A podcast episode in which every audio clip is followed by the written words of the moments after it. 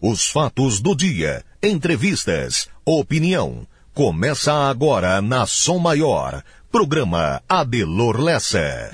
No sul do estado catarinense, 7 horas da manhã, 13 de março de 2023, segunda-feira.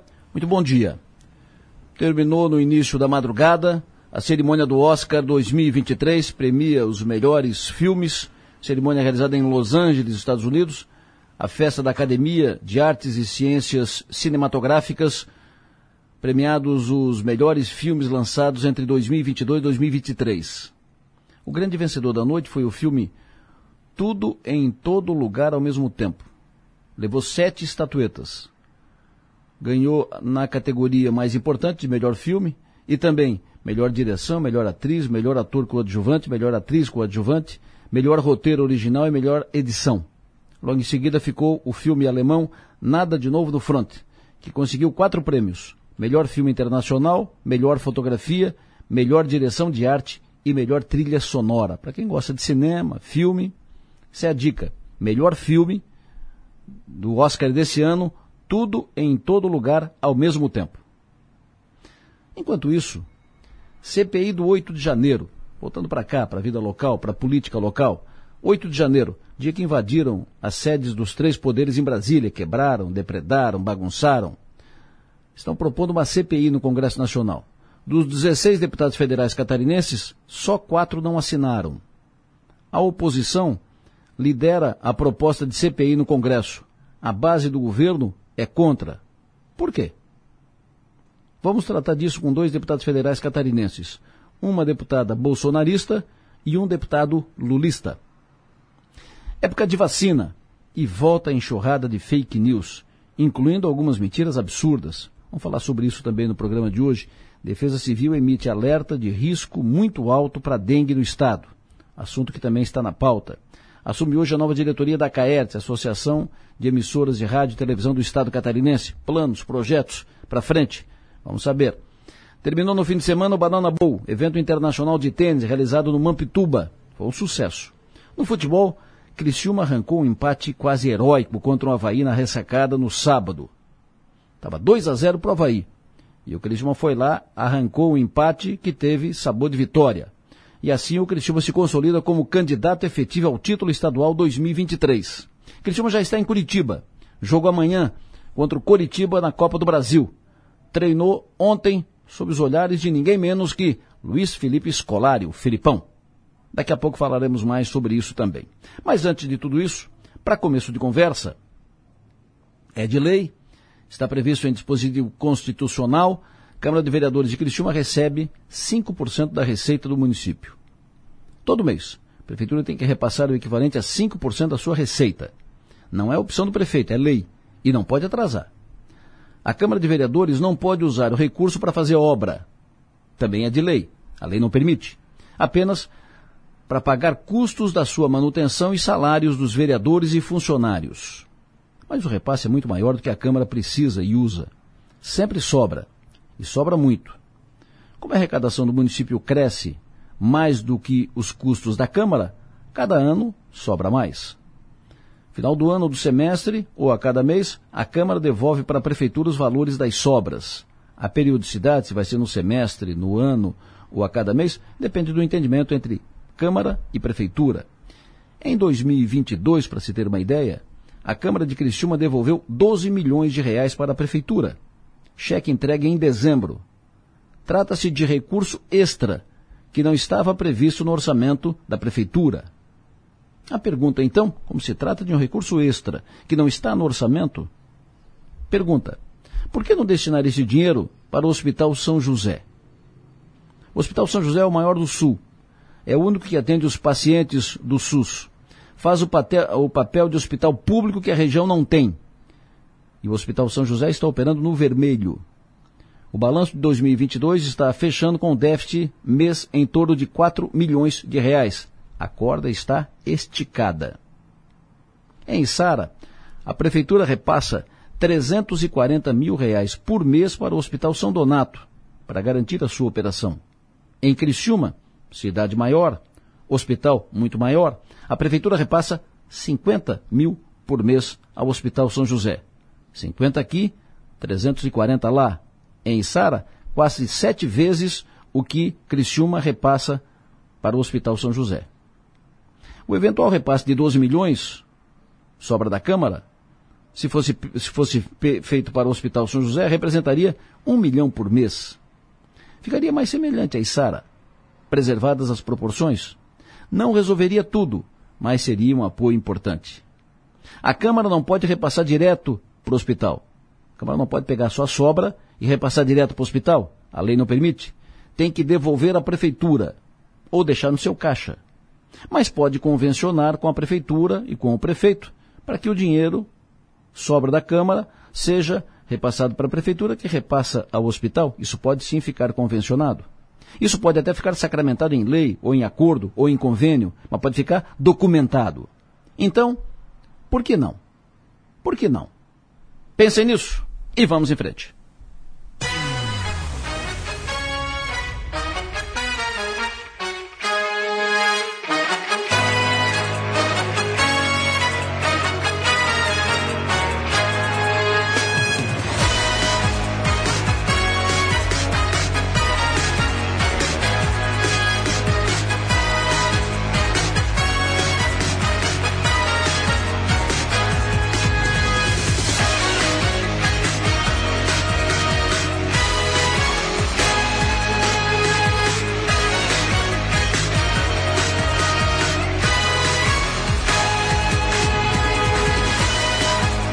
Programa no ar com Manuela Silva na produção, Marlon Medeiros na operação técnica e mais. Márcio Sônico, Enio Biso, Piara Bosque, Magis Topassoli, Jonas Cif, Lucas Rocco. Todo mundo junto aqui, nosso time em campo a partir de agora. Vamos até nove e meia da manhã.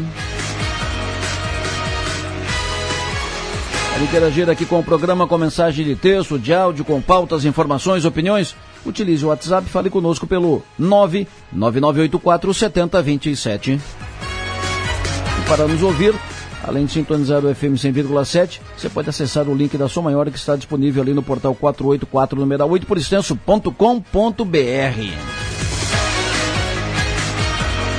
13 de março. Parabéns pelo aniversário, Rafael Meller Búrigo. O Rafael é o sarrafo do beach tênis, assim ele é conhecido. Abraço para o Rafael, parabéns, seja feliz. Parabéns também pelo aniversário hoje, Giovana Cripa. Parabéns pelo aniversário Gislaine Amâncio Marcolino. Parabéns pelo aniversário Vânio Martins. Também cumprimento pelo aniversário hoje Romário dos Santos, Nelson Semler, Patrick dos Santos, Renata Souza, Rodrigo Matos, Renata Casagrande, Edneia Praz. Parabéns, parabéns, parabéns. Ainda em tempo, cumprimentar, um abraço forte, parabéns, professora Solange Lima. Solange é uma guerreira, tem uma história de vida muito bonita, Solange. Parabéns pelo aniversário. Cumprimento também pelo aniversário. A Solange fez aniversário ontem. Ontem também fez aniversário a jornalista, a competente jornalista Audrey Mafioletti, hoje assessora da Câmara de Vereadores de Criciúma. A todos, parabéns. Sete horas e oito minutos. Som Maior Comunicação. A gente vibra com você. Enio Bis, alô, bom dia. Pois não, Adelor, bom dia para você, bom dia para quem nos acompanha. Uma excelente semana. Adelor, na Serra Catarinense, houve um acidente de trânsito ontem, no início da noite, por volta de 18 horas e 50 minutos, na SC 114, quilômetro 310. O motociclista, quando os bombeiros chegaram ao local, já havia sido encaminhado para o hospital. Ele era um homem de 27 anos, conduzia uma moto Honda CG Titan, placa de Criciúma. E ele informou que ao ultrapassar o veículo, perdeu o controle, saiu da pista e tombou logo em seguida. Parecia apenas um acidente, mas aí depois vieram à tona mais outras informações desse rapaz que conduzia essa moto placa de Criciúma. Ele se recusou a fazer o teste do bafômetro, não apresentava sinais de embriaguez, mas se recusou a fazer o teste. Ao fazer consulta da placa, a polícia constatou que ele estava em débito. O último licenciamento foi em 2012 e que no, no momento do acidente o homem teria deixado a moto a uma mulher conhecida dele, até porque também não possuía ele carteira de habilitação. O condutor que pilotava essa moto, placa de Criciúma, teve fratura na clavícula, permanece no hospital e um boletim de ocorrência foi confeccionado pela polícia no momento do acidente. Agora, a informação que chama atenção nesta manhã, viu, Adelor? Até porque o Criciúma joga amanhã em Curitiba. 8 da noite pela Copa do Brasil. E, por causa do acúmulo de chuvas na região de Guaratuba, no Paraná, Artéries Litoral Sul e a Polícia Rodoviária Federal do Paraná decidiram interditar totalmente a BR-376 no Paraná, ambos os sentidos na Serra do Mar. E a liberação da rodovia depende das condições climáticas favoráveis. Portanto, a BR-376, que dá acesso a Curitiba, está interditada no quilômetro 662, ali no posto da Polícia Rodoviária Federal, em Tijucas do Sul, no Paraná. E para quem se desloca, não consegue passar, há pontos de retornos no quilômetro 633, em São José dos Pinhais, e 648, em Tijucas do Sul, no Paraná. Para complicar mais ainda, na BR-101 em Santa Catarina também há um bloqueio total, ninguém passa no quilômetro 1,3 na praça de pedágio em Garuva. Rota alternativa para o torcedor do Criciúma que vai se deslocar aqui do sul de Santa Catarina para Curitiba, ou simplesmente aquelas pessoas que vão para Curitiba, ou também acessar o estado de São Paulo. Rota alternativa apenas pela via BR-470 e BR-116 o motorista que segue via BR-101, quando chegar em Navegantes, deve sair da 101 e acessar a BR-470. Passa por Gaspar, Blumenau, Indaial, vai seguir adiante até chegar na BR-116 em Santa Cecília, Papanduva, Itaiópolis e aí depois sim acessando a cidade de Curitiba. Até teria uma alternativa melhor, viu, Adelor? Pela BR-280, mas no quilômetro 110 em Corupá houve uma queda de barreira e o trânsito está totalmente interditado. Então, para quem sai do sul do, de Santa Catarina, vai em direção a Curitiba, somente rota alternativa por causa dessa interdição. Na 376 no Paraná, rota alternativa via BR-470 e BR-116. E nesse momento também há pontos de lentidão na BR-101 em Santa Catarina, no sentido Curitiba, do quilômetro 207 ao quilômetro 205 em São José, na Grande Florianópolis, e do quilômetro 9 ao quilômetro 1 em Garuva, exatamente por causa desse bloqueio no acesso à BR-376. Já no sentido Porto Alegre, no quilômetro 110 ao quilômetro 111 em Navegantes e no quilômetro 198 em Biguaçu ao quilômetro 202 em São José. São alguns pontos de lentidão nesta manhã na BR-101 em Santa Catarina. Adelor. Perfeito, Enio. Muito, muito obrigado. Obrigado pelas informações. O Gentil Francisco, vice-presidente da UABC, União de Associações de Bairros de Criciúma, ouviu o comentário aqui que fizemos sobre essa questão da sobra de recurso da Câmara e fez um adendo. Ele disse sobre o repasse da sobra da Câmara para o hospital poderia repassar para as cirurgias eletivas e exames de alta complexidade que estão atrasados em Criciúma. Tem gente aguardando por cirurgia faz mais de quatro anos. São pacientes de Criciúma. É uma sugestão. Boa sugestão, gentil. Só que esse é um assunto que está sendo tratado pelo Estado, pelo governo do Estado. É um dos, é uma das principais uh, metas, né, um dos objetivos, é um dos anúncios uma das prioridades do governo Jorginho Melo. Era compromisso de campanha, inclusive foi lançado um plano específico para isso e está avançando. Então, esse assunto é do Estado, essa questão das cirurgias eletivas é do Estado, é, é da competência do Estado e o assunto está sendo encaminhado. A fila está sendo reduzida. Vou inclusive falar sobre isso daqui a pouco. É, o Hospital São José, aí sim, é outra conversa. E a ideia é, essa sobra da Câmara foi 12 milhões no ano passado pode ser 14 esse ano, 15, por que não repassar esse recurso para o hospital? Não tá no, não vai tirar do orçamento do município. Ah, orçamento, então tem que tirar dinheiro que vai para a educação, que vai para a saúde. Não, não, não, está no orçamento da prefeitura. É um, é um extra, é sobra da Câmara.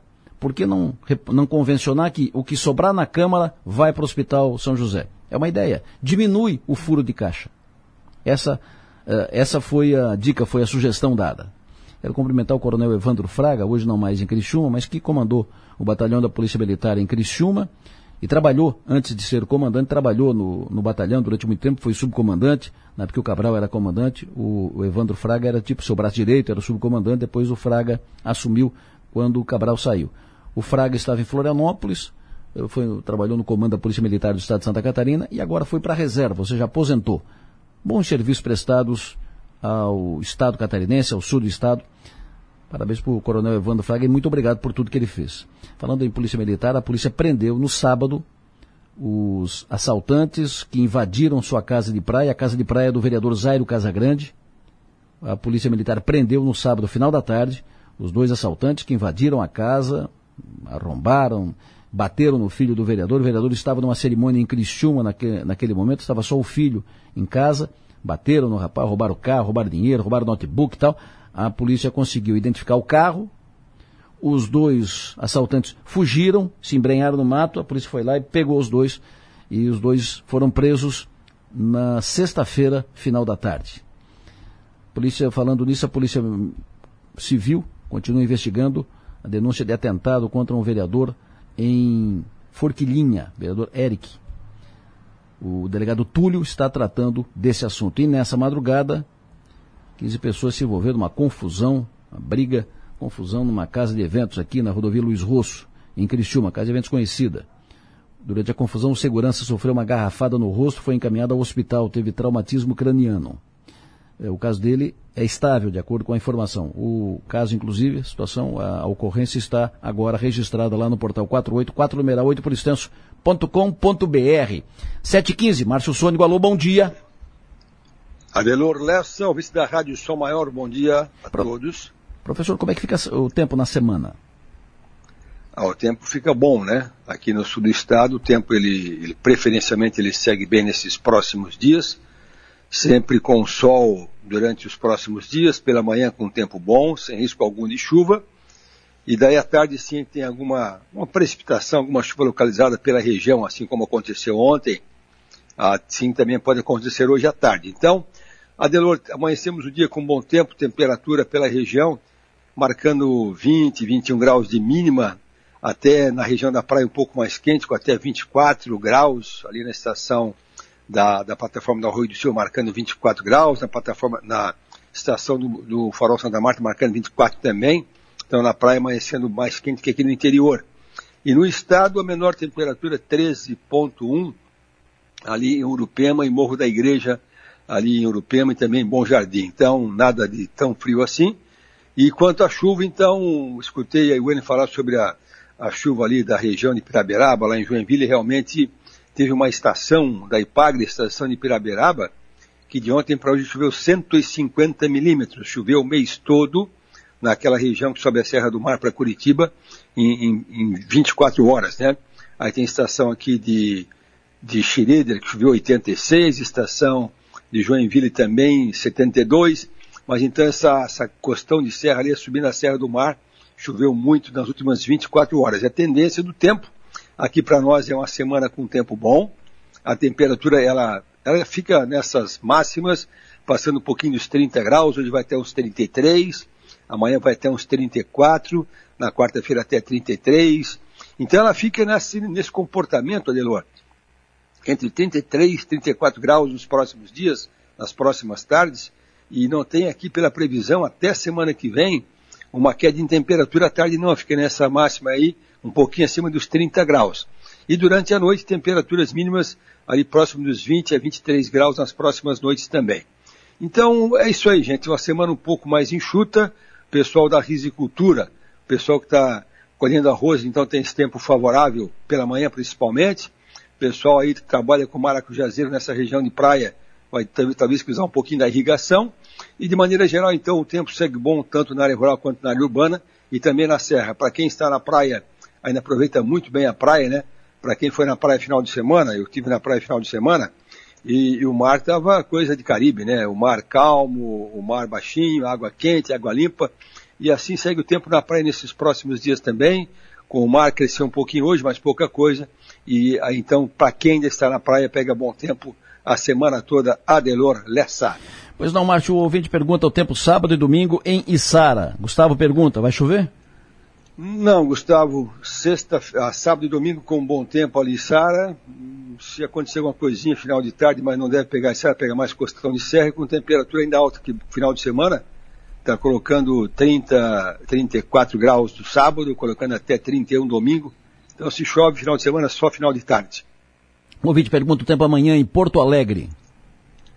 É, quanto mais para o sul, mais complicado em termos de não chover, né? Ele vai pegar amanhã o tempo bom em Porto Alegre, temperatura de até 34 graus, calor amanhã em Porto Alegre. O José pergunta, hoje à noite, risco de chuva em Criciúma?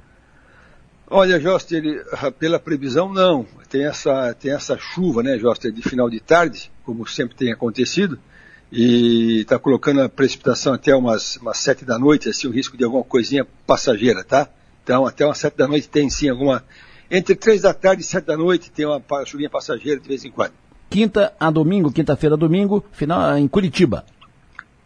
É, ali em Curitiba também teve essa chuva toda, né, que já foi falado aqui, mas quinta, domingo, 16 até o dia 20, é, com bom tempo. Domingo só que chove um pouquinho, mas é à tarde. E temperatura, temperatura alta para época do ano até 28 em Curitiba na, de quinta a domingo. O ouvinte pergunta a Floripa, final de semana. Também com bom tempo. A capital está colocando bom tempo final de semana, é, especialmente o sábado, que não tem risco algum de chuva. Domingo tem uma chuvinha de final de tarde, chuva de verão. Final de semana, Balneário Esplanada, aqui no sul. Também com tempo bom. Ali para a Esplanada, final de semana, ele pega bom tempo. Deixa eu ver como está o vento aqui para final de semana nas praias. Agora é um mês de pouco vento também, né? Março é pouco vento. Ele está colocando o sábado um ventinho nordeste fraco, domingo vento de leste. Então ele pega bom tempo em esplanada e com pouco vento no final de semana. O Jorge pergunta: entramos no El Ninho ou agora é um período neutro? Agora é o neutro, né? O Laninha foi até o mês de janeiro Agora a temperatura do Pacífico está próximo ao normal, que eles chamam, é, torno de 28, 29 graus. Então, a partir do mês de maio, começa a transição para o El Ninho e o nosso inverno e primavera, aí vai ter o El Ninho, né? Aí, normalmente, né, grosso modo, uh, quando tem El Ninho aqui para nós, sul do Brasil, o inverno é um pouquinho mais quente e a primavera é mais chuvosa. Porto de Galinhas, chefe. Uh, a partir da quarta-feira, agora dia 16, até outra quarta-feira, dia 22. Opa, e fomos longe, né? Porto de Gaia, fomos longe. Ali para aquela região ali, está colocando. Eh, vai pegando a previsão do, do Inemet Brasília, né? Sim. Quanto é, quanto é, quando é a previsão, Delor? É para quarta-feira, agora dia 16, até outra terça-feira, terça-feira da outra semana.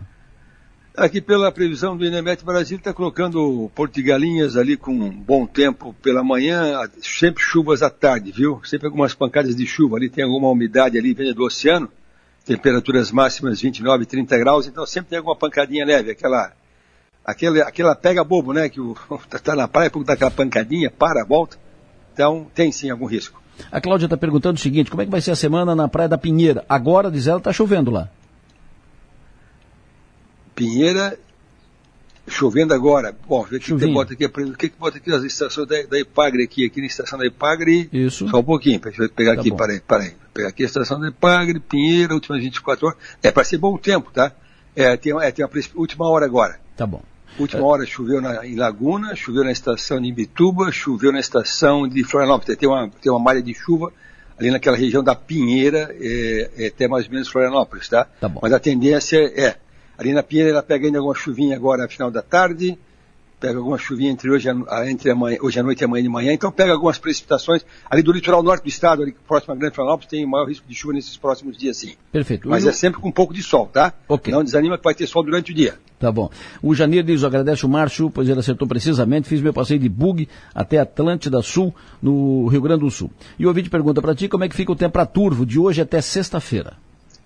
É ali para o Rio Grande do Sul, chamando a atenção, né? Aquela estiagem está continuando, é, muita, muita região já perdeu plantações inteiras de milho, agora vem a soja, mas então está tá preocupante o Rio Grande do Sul. O turvo é bom tempo nos próximos dias, se chove é final de tarde apenas e olhe lá. Domingo, Morro dos Conventos, vento e condições do mar. Ali Morro dos Conventos, domingo está colocando bom tempo também no final de semana, muito bom tempo, mar mar está tá calmo para esses próximos dias também, não tem assim mudança, não tem nenhum ciclone chegando perto. O ventinho é da direção, da direção nordeste no sábado, um leste domingo, mas é bom tempo. O Gustavo pergunta para ti, quanto é que vai dar uma aliviada nesse calor? Olha, Gustavo, aqui na previsão não tem nada não, viu? Que até, até, o, dia, até o dia 22, que é quarta-feira da semana que vem, está colocando máximas à tarde, passando dos 30 graus. Depois, ó, o que pode acontecer aqui é a partir do dia 24, que é sexta-feira da semana que vem, hum. na outra sexta-feira, é, entra aqui uma massa de ar frio com ventinho sul, então pode ser que alivie um pouquinho o calor na última semana de março. Pergunta para o Márcio, situação da chuva na Serra Dona Francisca, hoje e amanhã, e o tempo é em Canoinhas até sexta-feira. É, lá, de novo, lá choveu muito, né? Como é. eu falei no começo do programa. Isso. Ali, aquela estação ali que fica Piraberaba, antes da Serra da, da Dona Francisca, ali choveu 150 milímetros de ontem para hoje. Então a situação lá é, é, de muita chuva. Tem que ver como é que está a situação por lá, se, se favorece ou não subir a serra. Em todo caso, ali para litoral, para alto norte do estado, ele está colocando o tempo mais chuvoso, viu? Hoje, tempo nublado com algumas chuvas, amanhã também nublado com algumas chuvas, quarta-feira também. Começa a dar uma estiada para lá a partir da quinta-feira. Então, chuvas mais constantes no Planalto Norte Catarinense de hoje até quarta-feira. Nessa, bom dia. Bom dia, Márcio. Sábado, dia 18, em Bituba, é, meu filho vai fazer um. vai saltar de paraquedas. Como é que vai ser sábado em Bituba? Olha, por enquanto, previsão de bom tempo no sábado em Bituba, porque tem essa chuvinha lá hoje, amanhã, quarta-feira, mas sábado é bom tempo em Bituba, temperatura alta, uns 30 graus e pouco vento, viu? Não tem, tem o Nordeste, mas é o Nordeste mais fraco. Tu já saltou de paraquedas, meu? Não, não nem balão, nem paraquedas por enquanto. Até o, quando eu morei no exterior um tempo, lá tinha o tal do ah. band jumping, nunca Isso. tive coragem. nunca foi. Eu fui o, o, mais grave, o mais o mais grave que eu fui foi no Beto Carreira, aquele aquela torre que tu desce com tudo. Ali, ali eu fui umas quatro vezes já, mas é coisa de louco, é só para o cara sentir a morte de perto, mas eu não tenho muito muito interesse por enquanto. Teu negócio é pezinho no chão.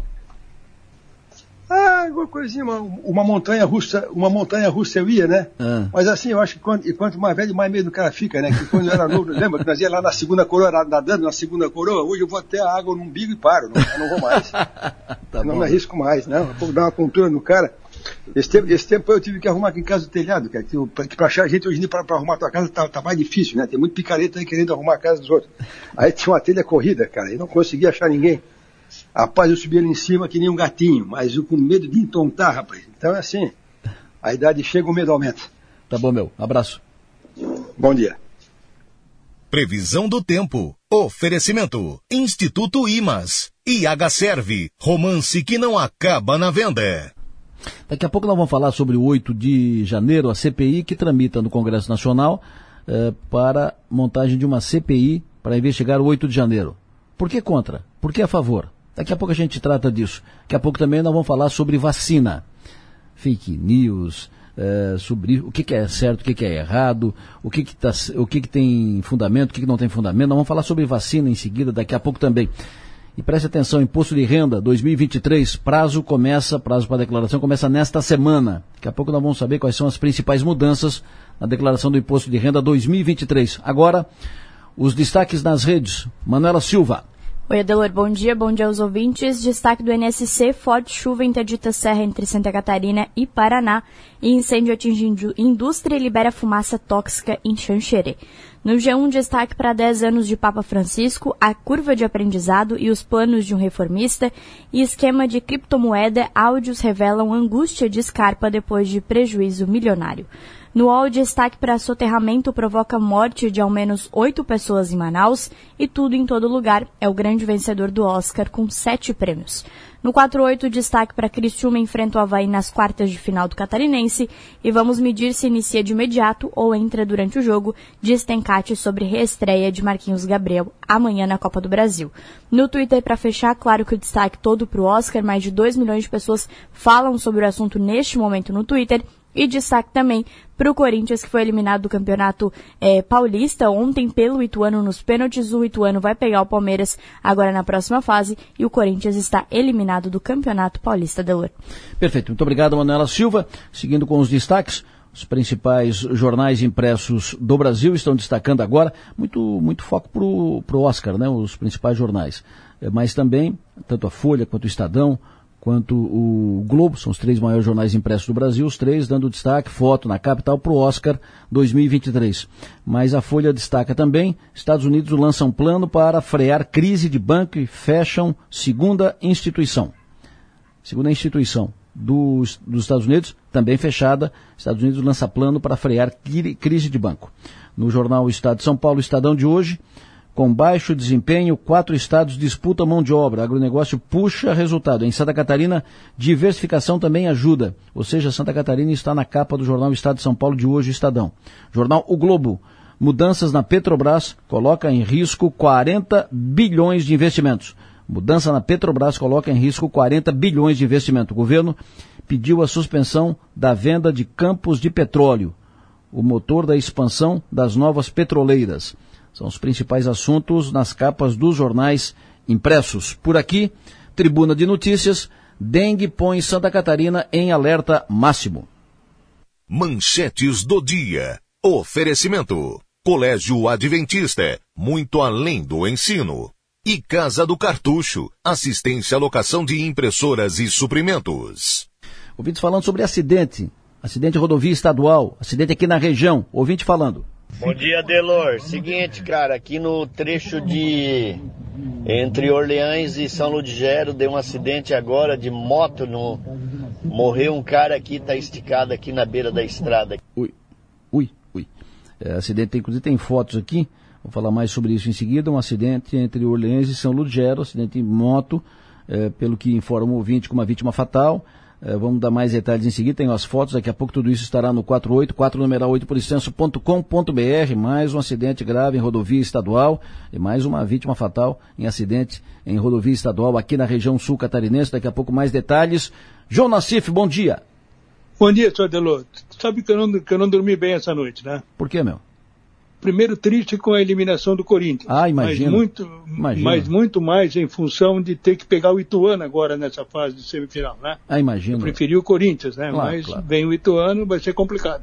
Imagina, tu tá, imagina o quanto tu sofreu ontem com a eliminação do Corinthians. Eu imagino. Mas Não, deve ser um negócio foi um horror, cara. Deve Cada pênalti que terrível. eles erravam, eu descabelava aqui. Cara. Chorava, imagina. Fiquei pensando isso lá em casa. Fiquei pensando nisso. Eu imagino, eu imagino. Eu- cada pênalti que o Corinthians errava, eu dizia, coitado Nassif, deve estar sofrendo, sofrendo horrores. Não, foi, foi, Foi foi, foi, triste, cara. Foi Foi, terrível, triste. foi Fiquei, sem terrível. dur- Fiquei sem dormir, cara. Imagina, imagina. Seu João Nassif jogaço no, no sábado, hein? Jogaço, jogaço. O Criciúma teve força, teve suficiência, qualidade, intensidade para poder buscar o resultado. Né, Depois daquele apagão que deu no início do segundo tempo, quando tomou os dois gols, o time cresceu, as mudanças ajudaram bastante também, e no último lance o Criciúma conseguiu buscar esse empate. Que se não altera muito em termos de classificação, o time já estava classificado, altera muito em termos de posicionamento na tabela né, porque com esse empate o Criciúma saltou para quarto, quarto lugar e deixou o Havaí em quinto. E agora vai haver o confronto na semifina- nas quartas de final. E o Criciúma vai ter o privilégio de decidir dentro de casa. Eu até coloquei no, no, no, no, no, blog, Adelor, eu acho que esse empate de ontem e a forma como o time se comportou contra um Havaí, jogando dentro da ressacada, sinalizou aí uma situação eh, muito forte né, na busca do título catarinense. Eu acho que o Criciúma está dentro da, da, da, da, da- daquilo que se projetou no início, depois de algum balanço que houve aí, alguma oscilação que houve no início do campeonato, o time conseguiu reagir, buscar um corpo, a definição de uma escalação, mesmo que ontem o técnico tenha mudado em algumas posições para começar o jogo, mas de qualquer forma aqueles que entraram estão mostraram que estão entendendo aquilo que pretende o técnico. Então a solução, claro que baixa um pouco a qualidade, mas a intensidade continua a mesma. Isso foi fundamental para o Criciúma encontrar o caminho para chegar nesse empate no último lance do jogo. E fica agora aquela, porque eu vi o jogo também ontem, Adelor, eu estava com a tela dividida, né? Eu vi ontem um jogo do Brusque contra, contra o Figueirense. O Brusque saiu voando no primeiro tempo, fez os 3 a 0 e depois baixou a guarda. Baixou a guarda, o técnico fez algumas mudanças até para poupar jogador, em função até do que o Brusque vai ter pela frente em termos de Copa do Brasil, e acabou sofrendo. Tomou dois gols, poderia ter sofrido um empate, o que mostrou também que é um time que oscila demais. Então o Criciúma, dentro daquilo que ele vem apresentando nos últimos jogos, fica aí uma expectativa positiva da recuperação do título catarinense. Muito obrigado, seu João. Muito obrigado, sucesso e energia. Bom trabalho. Até mais tarde, seu João. Tá bom, até mais, um abraço, bom trabalho. O jogo, o jogo de sábado estava um jogo bom. Aí o, o pessoal cochilou, o, cochil- o pessoal do Criciúma ali atrás cochilou, o cachimbo caiu, o Havaí fez dois rapidinho, tuf, tuf. Aí o jogo foi, foi, foi, foi, se encaminhou, se encaminhou. aí o Criciúma fez um, tava dois a um, e se empolgou, foi para cima. Lá no finalzinho, lá no finalzinho, lá, quando o Havaí já estava contando, a torcida do Havaí, tudo azulado, tudo contando vitória e tal, aí o Criciúma foi lá e pimba, Marcinho rolou na entrada da área, bateu, Christopher defendeu, a sobra João Carlos! Gol!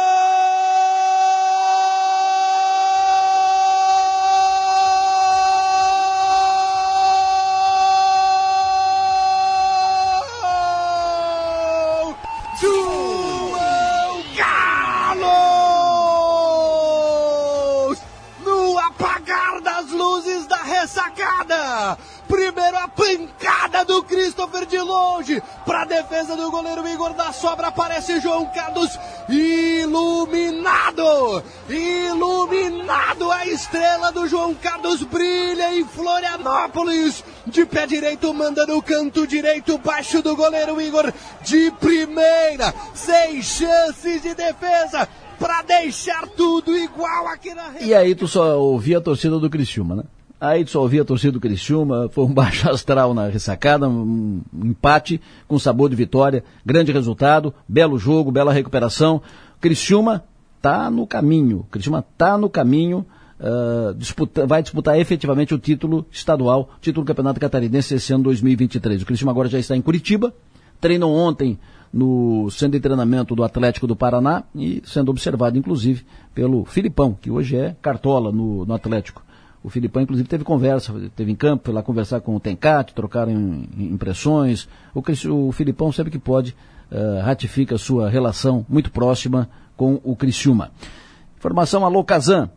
Está jorrando água do asfalto próximo a Delupo, ali na rodovia Luiz Rosso. Alô Kazan. Está jorrando água do asfalto próximo a Delupo, a rodovia Luiz Rosso, Delupo, depois do quartel, depois do GAC, quem vai daqui para lá, uh, e depois da Helene, quem vem de lá para cá. A Delupo, na frente da Delupo, está jogando água próxima, água do asfalto, jogando do asfalto, próximo a Delupo. Alô, Kazan, intervalo, volto já, mas antes, Momento Coopera no ar. Momento Coopera. Momento Coopera agora também é podcast e videocast. Nós começamos março contando a história das empreendedoras Ana Flávia e Cláudia da Toda Linda de Forquilinha. Elas contaram como começaram a empresa sempre gostei de vendas. Aí eu convidei essa minha filhota aqui pra gente começar algo junto, né? Até o último minuto ela tinha dito, acho que não. No dia seguinte, aí ela aceitou, disse, então vamos. Elas falaram também sobre a relação de mãe e filha na condução da empresa eu e a mãe sempre soube separar muito esse lado profissional e pessoal. Ela veio de uma vida profissional juntas, antes de ter a toda linda, depois foi só uma sequência, né? E a gente é muito prudente, cada uma tem a sua função, cada uma se respeita e na hora de tomar as decisões é sempre muito juntos, assim. Você ouve o Momento Coopera Podcast no Spotify e assiste no YouTube Coopera Energia. A qualquer momento eu volto, porque a sua Coopera está sempre em evolução. Eu volto já em seguida, o ouvinte me perguntou aqui quais serão os, os, dias dos jogos, as datas dos jogos, Criciúma, o Criciúma e Havaí. Uh, o Havaí será justamente o, o, adversário do Criciúma na próxima fase do Campeonato Catarinense. Uh, os outros confrontos serão Estilos e Figueirense, Chapecoense Barra, Brusque e Concórdia. Aí o ouvinte me perguntou aqui, mano, quais serão os dias dos jogos Criciúma e Havaí pela pela próxima fase? Adelor, a federação não divulgou ainda, ah, vai sim. ser divulgado hoje, mas a tendência é que aconteça no próximo sábado na ressacada e no meio da semana que vem aqui no Herberto Wilson, mas vai ser confirmado hoje. Perfeito. Então o primeiro o jogo de ida, primeiro jogo lá? Isso. E o Criciúma decide aqui? Decide aqui porque ficou um, uma colocação acima do Havaí. Perfeito. Então, em princípio, sábado lá e domingo e quarta-feira aqui. Isso, é a tendência é essa. Perfeito. Volto já. Reclamação do ouvinte, ouvinte que tem celular final 3058, é constante a falta de água em Sara nos finais de semana. Alô, Kazan, qual a explicação para isso? Quando não falta, não tem pressão. Uma vergonha, escreve o ouvinte que tem celular final 3058. Uh, falta d'água em Içara e quando não falta água, uh, não tem pressão. E aí a água chega, chega uh, gotejando, né, praticamente na, na torneira. Falta d'água em Içara. Bom, estamos em época de vacina. Vacina bivalente contra a Covid. E época de vacina, começa de novo aquela enxurrada de fake news. Começando a circular nos grupos de WhatsApp e, e, essa informação, aquela informação, e isso e aquilo e tal. É, tem de tudo. Como, por exemplo, é, estão circulando muito esse áudio. Recebi uma notícia agora há pouco que tem um funcionário é, da SUSEM lá em Andeara. O nome dele é Vitório. E ele tomou ontem a nova vacina aí, que o Lula fez a propaganda dela, né? Tomou ontem de manhã, sentiu mal o dia todo, foi para São José do Rio Preto, está internado em estado grave na UTI de São José do Rio Preto, lá no hospital de base. Tá ok? Então tá aí, ó. Tá, esparrama essa notícia aí. Esparrama notícia. Que notícia? É sempre lá longe, né? Nunca é ali do lado, aqui, na cidade vizinha, aqui na região, aqui não. Sempre lá longe, né? Lá longe. E ninguém vai atrás para checar isso. Ou também, eh, além desse áudio, circula muito por todos os grupos, esse áudio aqui, ó. O Alexandre Garcia está pedindo na internet, avisando, tentando avisar a população. Ele pediu até pelo amor de Deus que não é para tomar e não é para deixar ninguém da família tomar a vacina que o governo quer dar agora, na próxima semana, chama-se bivalente.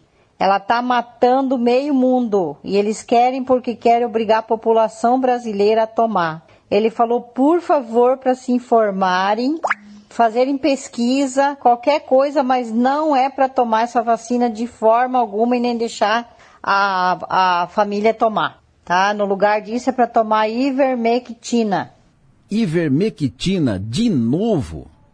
De novo. Bom, é, é importante checar, é, é, importante falar sobre isso. São algumas informações absurdas, né? Mas é importante falar sobre isso, para esclarecer isso. Quanta gente de boa fé não, não acaba ficando em dúvida em, em relação a isso? A vacina não é do Lula, do Bolsonaro, do Adelor, do Pedro, do Marlon. A vacina é da, é, é, da, é da ciência. A vacina é a vacina. São cientistas. Né? Esse governo, ou daquele governo. A vacina é do país, é do mundo, é da, é da ciência. Doutor Renato Matos, muito bom dia. Bom dia, Delor. Bom dia a todos os ouvintes. Quando a Prazer gente... falar com vocês. Sempre bom ouvi-lo e importante ouvi-lo. Quando a gente acha que essas coisas passaram, graças a Deus, agora o bom senso prevalece, volta tudo de novo. Estou falando em ivermectina, e não, pelo amor de Deus, não pode, não pode tomar vacina. E porque o cara lá foi. Doutor, eu quero ouvi-lo sobre isso, doutor. Doutor, infelizmente, isso é uma realidade. Nós, né, que trabalhamos com doenças respiratórias no consultório, nós vemos com frequência pessoas que ainda não se vacinaram.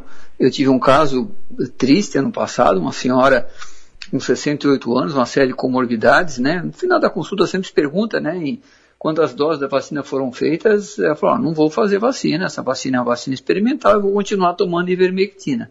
Essa senhora, um mês depois, foi infectada pelo Covid, ficou 20 dias em UTI e morreu.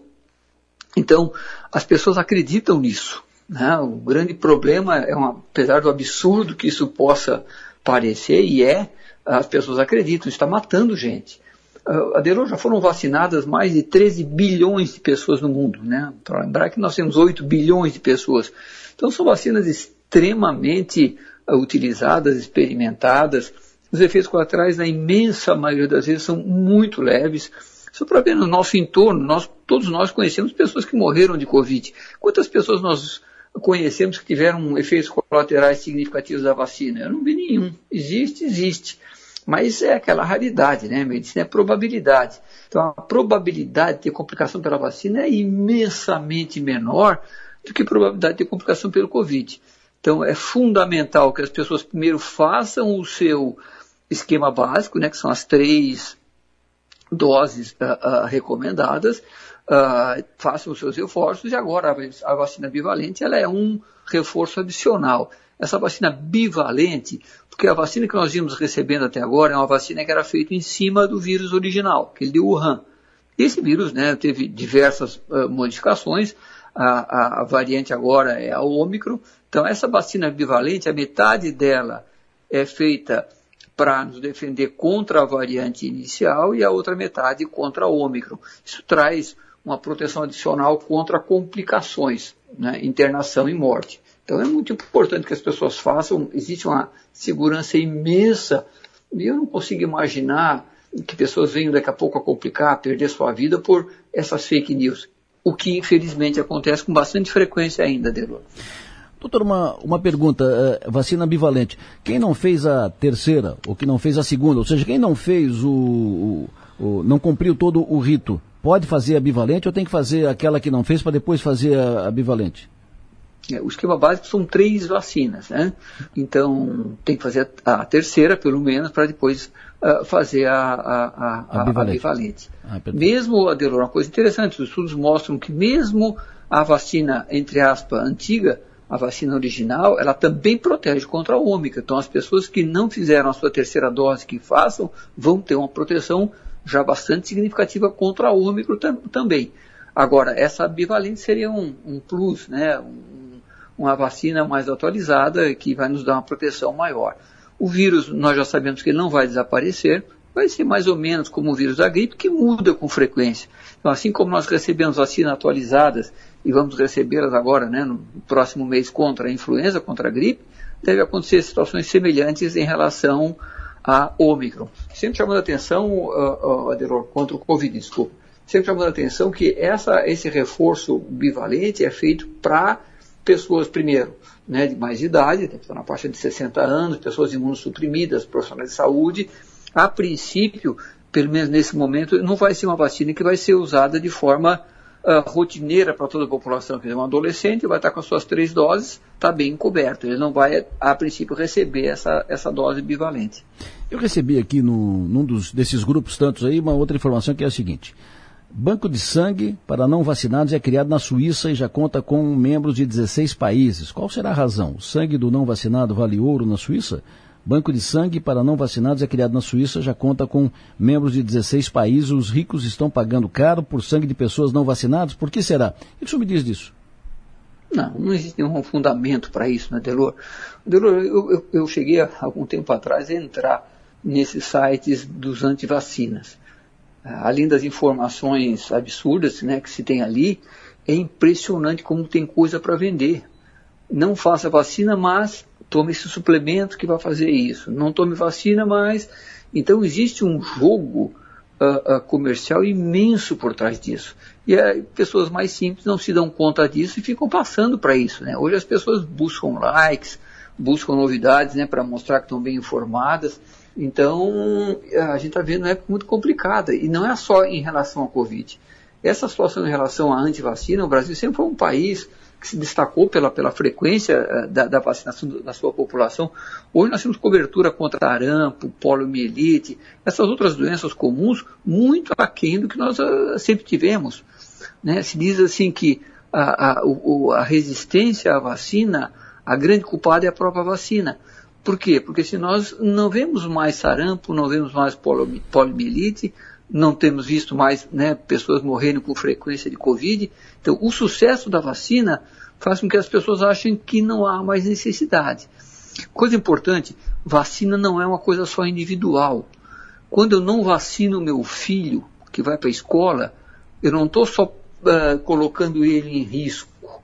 Né? Então, esse meu filho não vacinado vai contaminar um amigo, que vai contaminar o seu avô, que pode morrer disso. Então, vacina, mais do que uma situação individual, é uma situação coletiva, é de empatia. Isso é muito importante que as pessoas tomem conta disso. Né? Então, não adianta só uma pessoa vacinar. A população tem que ter uma vacinação completa para que realmente nós tenhamos uma proteção mais encorpada. É, e uh, laboratório, uh, essa tal da ivermectina e, e, cloroquina, isso também não dá em árvore, isso não cai do céu também, isso é feito em, em laboratório, né? Isso também é vendido, é, é comprado e pago, né? Saiu um artigo, a, a, uma revista médica chama JAMA, das mais conceituadas no mundo agora, na semana passada, um artigo usando doses mais altas de ivermectina por períodos mais prolongados, não adianta nada. E é desde que a gente falou do início, né? Pensar que um remédio para sarna, para piolho, vai tratar um vírus, não tem como, né? E as pessoas ainda acreditam nisso e tem pessoas que não se vacinam e estão morrendo por causa disso. E os laboratórios ganharam muito dinheiro. Ivermectina, cloroquina, na época da ivermectina, as pessoas estavam usando, uh, indo em lojas de, de, de produtos veterinários para usar dose veterinária de ivermectina. Né? Então é muito complicado. Então já se sabe que não, que não funciona, cientificamente comprovado, uh, e as pessoas ainda acreditam nisso ainda. Evidente que existe um ganho comercial por trás disso sem dúvida nenhuma. Perfeito. Uh, doutor Renato Matos, médico pneumologista, muito obrigado pela sua atenção. tenha um bom dia, bom trabalho, até outra oportunidade. Muito obrigado, Elor. Uma boa semana a todos. 754, secretária Sérgio Casagrande, muito bom dia. Muito bom dia, Delor. Muito bom dia a todos os ouvintes. Forte abraço aí ao doutor Renato também. Sempre bom ouvir o secretário. Me diga, o esquema de vacina aqui em Criciúma, onde é que está funcionando? Onde é que vacina? Onde é que vacina bivalente? Quem já pode va então, vacinar? Então, Delor, em todas as nossas unidades de saúde é, com salas de vacina, é, estamos é, vacinando com a bivalente. Quero reforçar aqui né, a, a tese desses fake news, é, que realmente nos atrapalham muito. nós temos hoje é, 12 mil doses em estoque da bivalente e, e apenas 2 mil pessoas é, vacinaram. É, nós temos hoje uma, um, um, número de pessoas aptas a vacinar já da bivalente é, com, com, com condições de vacinar pessoas acima de 60 anos, nós temos 35 mil pessoas em Criciúma que poderiam estar se vacinando e apenas 2 mil pessoas vacinaram da, da bivalente. Então há uma procura muito baixa devido a essas, é, a essas questões que acabam acontecendo de fake news, né?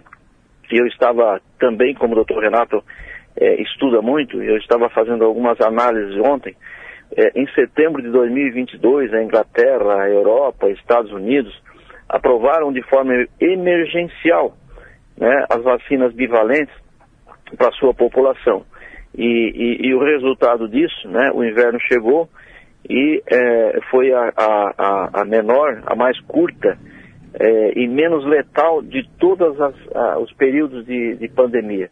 Então, essa meta de, de vacinar, é, nós precisamos fazer com que tenhamos aí uma campanha de mídia urgente, uma, uma campanha de massa explicando que a vacina é segura, que não há risco e que é, é, não, não há o porquê é, as pessoas continuarem ainda insistindo em desafiar a ciência, né, desafiar aqueles que estudam. E, e outra situação, né, é, o Ministério da Saúde, todos os órgãos de controle das vacinas, qualquer que seja a suspeita, Delor, qualquer que seja, é levada a conhecimento dessa comissão de análises técnicas, né, e elas são feitas e, e, e consideradas. O resultado disso, né, é, que teve um estudo já de, de, de uma, uma, uma análise de AVC, por exemplo, que o mesmo número de AVC de vacinados e de não vacinados foi é, igual. Isso quer dizer que não tem nada de relação com relação à vacina feita é, para as pessoas ficarem fazendo esse tipo de, de fake news e deixando a população empavorosa. Então, nós continuamos com as vacinas, é, vamos é, é, fazer uma campanha aí com certeza de vacinação. Todos os nossos pós-saúde estão aí aptos a vacinar. Né? É, o doutor Renato, ele, ele falou que tem que ter três doses é, na verdade, são duas doses. Após duas doses, com quatro semanas após, a pessoa já pode fazer a, a bivalente. Então, hum. só para é, também levar essa, essa Me, informação. Mesmo que não tenha feito a terceira, pode fazer a bivalente se fez a segunda. Alô? Oi, uh, secretário. Mesmo que não tenha feito a terceira dose, se fez a segunda, pode Alô? fazer a bivalente.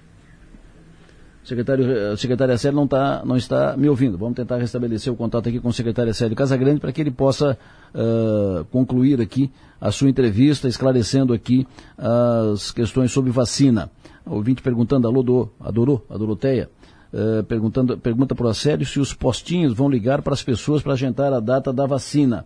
Uh, importante pergunta também para o secretário Acélio. E importante clarear o seguinte, todos acima de 60 podem vacinar? Podem procurar os postos para vacina? A secretária Célia vai, vai responder so, sobre isso. Essa questão da, da vacina é, é, importante, isso é saúde, é, esse, essa onda negacionista, pensei que isso já, já estava vencido, uma volta, né? Quando se volta em, quando se fala de novo em vacina, esquema de vacina, volta isso e volta com as mesmas fake news, as mesmas fake news. Impressionante como isso ainda tem espaço. Secretária Série, estava uh, perguntando para o senhor, secretário. Então, quem fez a segunda dose, mesmo que não tenha feito a terceira, pode fazer a, a bivalente? Após quatro semanas, pode fazer a bivalente Perfeito. e todos acima de 60 anos. Perfeito. Uh, se os, os postinhos vão ligar para as pessoas para agendar data da vacina? É, as pessoas devem procurar, né? Nós temos uma, uma busca ativa também de agentes comunitários que estarão ajudando nisso mas todas as pessoas né, né, que estão nos ouvindo, que podem transmitir essa informação aos conhecidos também, é, é, importante. Né? Nós temos 12 mil doses, como eu disse, e, e, se faltar, com certeza nós vamos buscar mais. Então, todos com 60 anos ou acima de 60 anos podem ir é, na unidade de saúde e, e, fazer a sua vacina. Todos acima de 60 anos podem já procurar o posto de saúde e fazer a sua vacina bivalente, é isso? Pode fazer, okay. desde que tenham duas doses feitas, a primeira e a segunda, e após quatro semanas da segunda feita. Hoje eu vou lá fazer a minha. O ouvinte pergunta para o senhor, posto de saúde da Vila Nova da Vila Esperança, posto de saúde Vila Esperança. Não tem dentista no bairro, somos encaminhados a Santa Luzia. Não é assunto vacina, mas é um assunto importante na sua área, área da saúde. Uh, não tem dentista no posto de saúde da Vila Esperança, os pacientes estão sendo encaminhados para, para Santa Luzia. Pessoal quer saber, isso é, faz quatro, cinco meses, quer saber quando é que retorna, quando é que vai ter de novo dentista lá na Vila Esperança. Opa, é, eu vou verificar essa situação, é, não tinha chego em mim não, mas Santa Luzia dá, dá um quilômetro ali no máximo, no, mil metros aí de, de distância da Nova Esperança, é bem próximo, né? Mas nós vamos verificar e, e, e vamos, vamos ver o que é que aconteceu, porque é, era para ter. Então vamos, vamos verificar e lhe dar um retorno, Delor. Perfeito, então. Estamos à disposição aqui também para o retorno, para as informações. O senhor tem bom dia, muito, muito obrigado pela sua atenção. Temos outra oportunidade, secretário. Um abraço, uma boa semana a todos também e vamos vacinar. Um abraço. Vacina boa é vacina no braço. Vou fazer a minha vacina ainda pela manhã. Viajo à tarde, vou fazer a minha vacina ainda pela manhã. Depois do intervalo eu falo de política aqui no programa. 8 horas e 6 minutos, 8 e 5, vamos falar de política, mas antes de colocar no ar os dois deputados federais que já estão em linha conosco, dois deputados federais catarinenses, ainda na política tem uma informação que eu gostaria que a Maga detalhasse. A ex-vereadora, candidata a deputada, foi presidente da Câmara de Vereadores, professora Tati Teixeira, está com problema de saúde, identificou um câncer que está tratando e que teve complicações nos últimos dias. A Tati, inclusive, foi candidata a deputada estadual na eleição passada, eleição do uhum. ano passado. Maga, bom dia. Bom dia, Delor. Bom dia para todo mundo que nos acompanha. A, a, Tati Teixeira, que todo mundo em Criciúma conhece, né, que tem uma dupla passagem pela Câmara de Vereadores, enfim, tem uma história na política de Criciúma, ela, ela detectou um câncer de mama ainda na campanha de 2022. Teve alguns sintomas ali, enfim, foi fazer as, uh, os exames médicos e identificou um câncer de mama e começou o tratamento no dia 5 de dezembro do ano passado. E, e o tratamento vinha, vinha, vinha dando sequência normalmente ao tratamento. Na semana passada ela teve alguns outros sintomas e acabou acabou se sentindo mal e ela está nesse momento internada no Hospital São José para cuidar desse, desse quadro de saúde e a, a, família autorizou a divulgação da informação para que as pessoas possam mandar boas energias, né? Enfim, é, incluir nas suas orações tudo mais. A Tati, que sempre foi muito querida por todos em Criciúma, então é, a, gente, a gente traz a informação nesse sentido, né? Para que as pessoas possam mandar suas boas energias para a Tati se recuperar logo. Câncer de mama. Câncer de mama. Que tem um indicativo de solução. Né? Tem um indicativo de alto de cura. De cura. Então, boa sorte para Tati, boa sorte, ótima recuperação, que ela esteja daqui a pouco aqui no, no estúdio de novo e tal. Informação dada, 8 horas e 8 minutos, ainda na política. 8 de janeiro. 8 de janeiro de 2023 é uma data que vai para a história do país. Pelo que aconteceu em Brasília no dia. Invadiram as sedes dos três poderes, quebraram, depredaram, bagunçaram. Protesto ou tentativa de derrubar o governo. Tem gente que raciocina de um lado, tem gente que raciocina na outra tese. Tem gente que deve, foi apenas um protesto. Tem gente que diz, não, foi mais que isso, foi uma tentativa de derrubar o governo, uma tentativa de golpe. No Congresso Nacional, corre proposta para a formação de uma CPI para apurar os fatos. Dos 16 deputados federais catarinenses, quatro não assinaram, só quatro. Dos 16 deputados federais. A oposição lidera a proposta pela CPI. A base do governo é contra. Por quê? Vamos tratar disso agora aqui com dois deputados federais catarinenses. Uma deputada bolsonarista e um deputado da base do Lula. Deputada Júlia Zanata, muito bom dia. Bom dia, Delor. Bom dia a todos os ouvintes da Rádio São Maior. Sempre um prazer estar aí com, contigo, com a Maga, com o Piara. Sempre bom ouvi-la. Deputado federal Pedro Kizai, muito bom dia. Bom dia, Adelor. Bom dia, o Piara. Bom dia, Maga é, um, é bom fazer um bom diálogo é, aberto e democrático para que todo ouvinte possa julgar qual o melhor caminho que o Congresso deve prosseguir. Deputado Pedro Kizak é do PT, Partido dos Trabalhadores, da base do governo Lula, e a deputada Júlia Zanata é do PL, é, bolsonarista da oposição ao governo Lula. Deputado Pedro Kizai, por que o senhor e a base do governo Lula é contra a CPI? Por diversas razões. A primeira são as evidências. Qualquer eh, profissional da imprensa, qualquer cidadão que acompanhou o 8 de janeiro, o que antecede o 8 de janeiro, as pessoas nas redes sociais, no ano que antecedeu, todos nós líamos que eles iam ocupar os três poderes, porque eles escreviam que iam ocupar os três poderes. Segundo, o que aconteceu no dia de 8 de janeiro? Alguém tem alguma dúvida? Alguma dúvida? Terceiro, se não tem-se dúvida do que foi de depredação, para desestruturar as instituições democráticas, para caminhar para um golpe e destruir a democracia porque não aceitaram o resultado das eleições, e isso está comprovado em milhares de mensagens mandadas entre os grupos. Quarto, 8 de janeiro, é, as próprias imagens produzidas por quem se envolveu, que hoje grande parte deles estão presos, são as provas inequívocas quem promoveu, de quem se mobilizou, de quem produziu essa pers eh, de depredação, de desmonte, de destruição dos três poderes, como intenção de destruir a própria democracia, porque não aceitaram ah, o resultado eleitoral. E o último lugar, e o último lugar, quem vê onde que está sendo produzido provas, a Polícia Federal já desenvolveu muitas provas. O Ministério Público, o Supremo Tribunal, desde 8 de janeiro, está se produzindo prova, inclusive, de quem participou, que produziram as próprias provas em imagem. Não é histórica e ficou emblemático a senhora de Tubarão.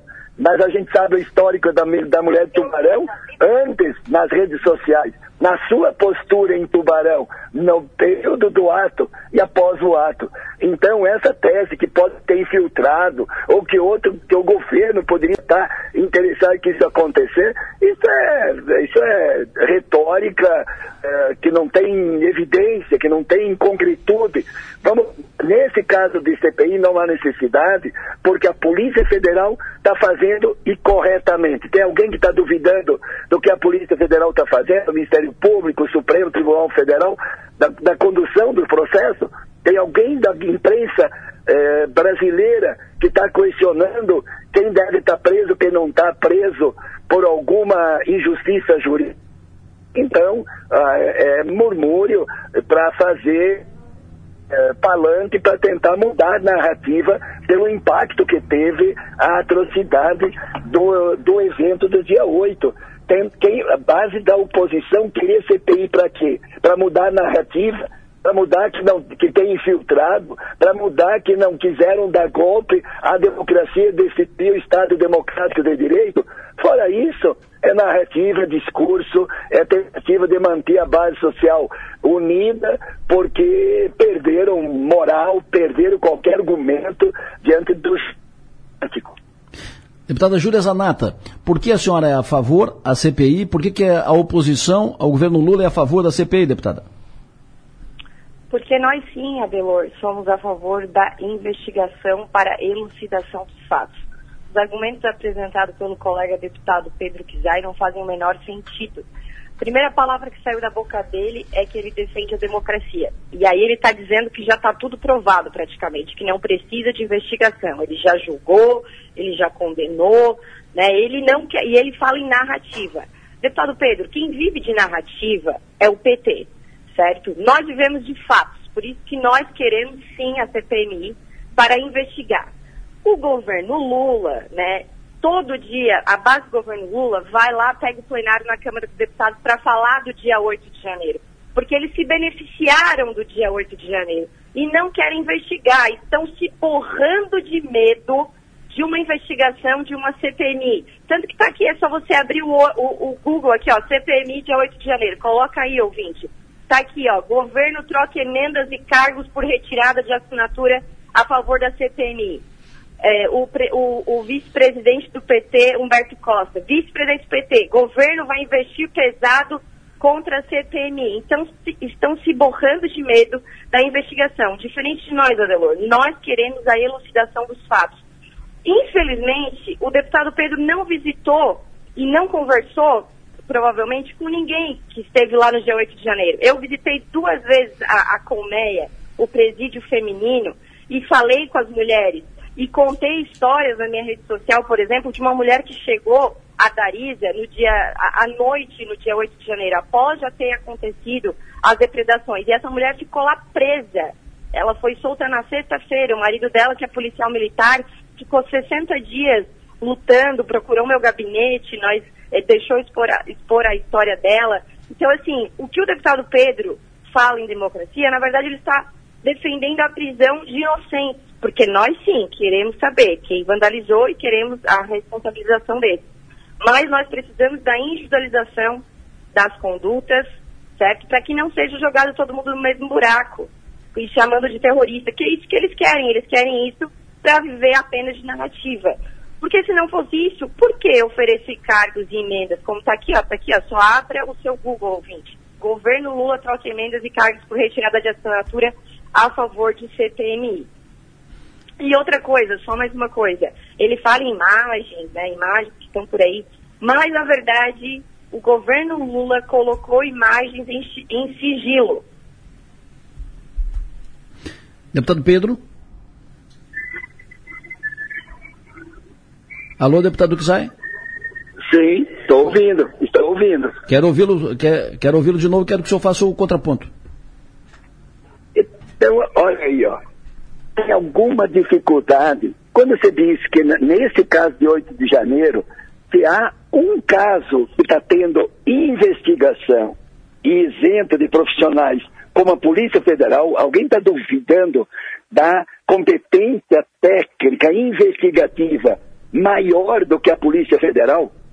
Segundo, a própria uh, narrativa, e como a Júlia gosta de usar a palavra narrativa, é no sentido do que? De procurar inocentes nos terroristas, nos golpistas.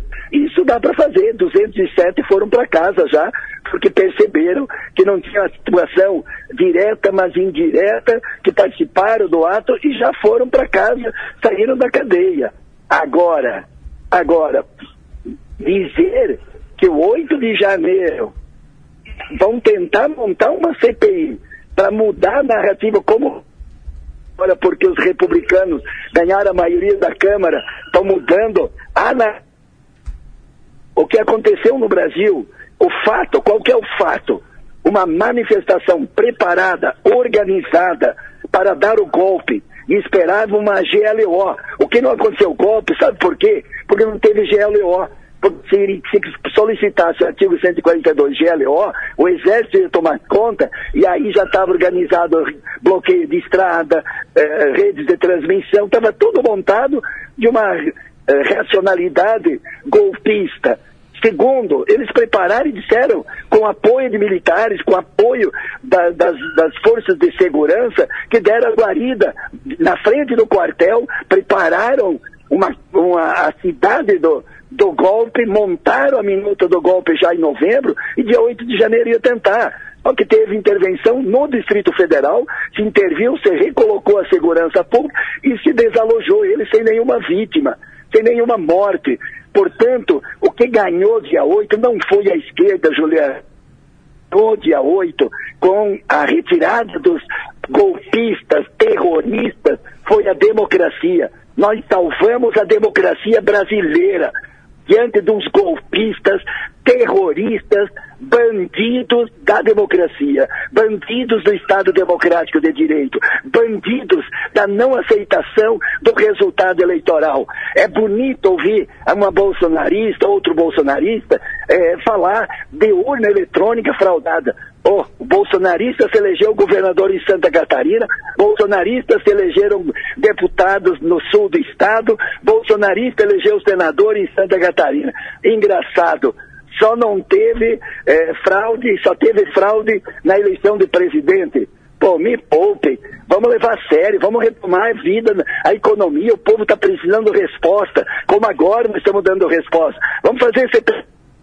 Essa não tem investigação, Júlia das joias, da, das maracutaias, propina. Aí sim tem que construir. Aí, da evidência entre 5 milhões de joias contrabandeadas, porque não pode vir numa mala democrática. Por quê? está em relação à privatização de Landulfo Alves na Bahia, refinaria, que roubaram 3,5 bilhões e venderam por 1,8 bilhões. É disso que está se falando. Então vamos, vamos fazer CPI. Vamos fazer CPI da, eh, das joias aí, provavelmente a Juliana Nata não vai, não vai assinar. Agora, 8 de janeiro, nós temos alguém tem dúvida do que aconteceu, as evidências, os fatos, o acontecimento? Não, não. E não julgamos, Juliana. Por isso que a polícia e o judiciário que vão julgar esse caso.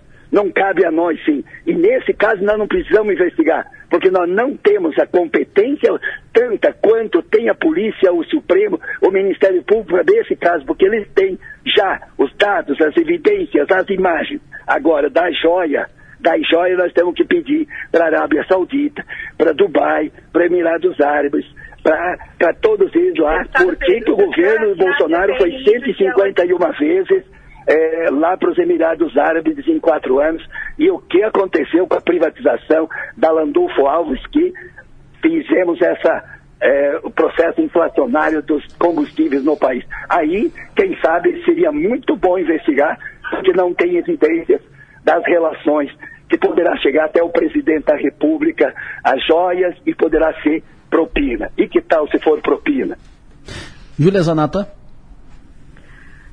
Ah, deputado Pedro, é, se o senhor assinar a CPMI, CPMI do dia 8 de janeiro, quem sabe eu assino das joias. Mas assim, ó, já que o senhor está um pouco desinformado, né, você bota ali na Google, tá numa notícia da CNN, Lula incorporou 559 presentes ao acervo pessoal, aponta TCU. É uma investigação do TCU. Agora, falar em joia, essa história da joia, meu amigo, é, é, é cortina de fumaça para vocês, porque você falou, o povo está esperando a economia. Realmente, deputado Pedro, já que você mudou de assunto, né, porque você não tem argumento para não querer uma CPMI do dia 8 de janeiro para ilustração dos fatos, realmente o povo está esperando resultado na economia, porque aumento de 18 reais do salário mínimo, fim do saque, é do saque aniversário do FGTS, aumento da gasolina, não está muito fácil para vocês realmente. Então vocês têm que criar assuntos como o assunto da joia, porque, nossa, o cara trouxe um contrabando no voo comercial. Quem que acredita nisso? Ninguém acredita nisso. Agora vamos voltar ao nosso foco aqui,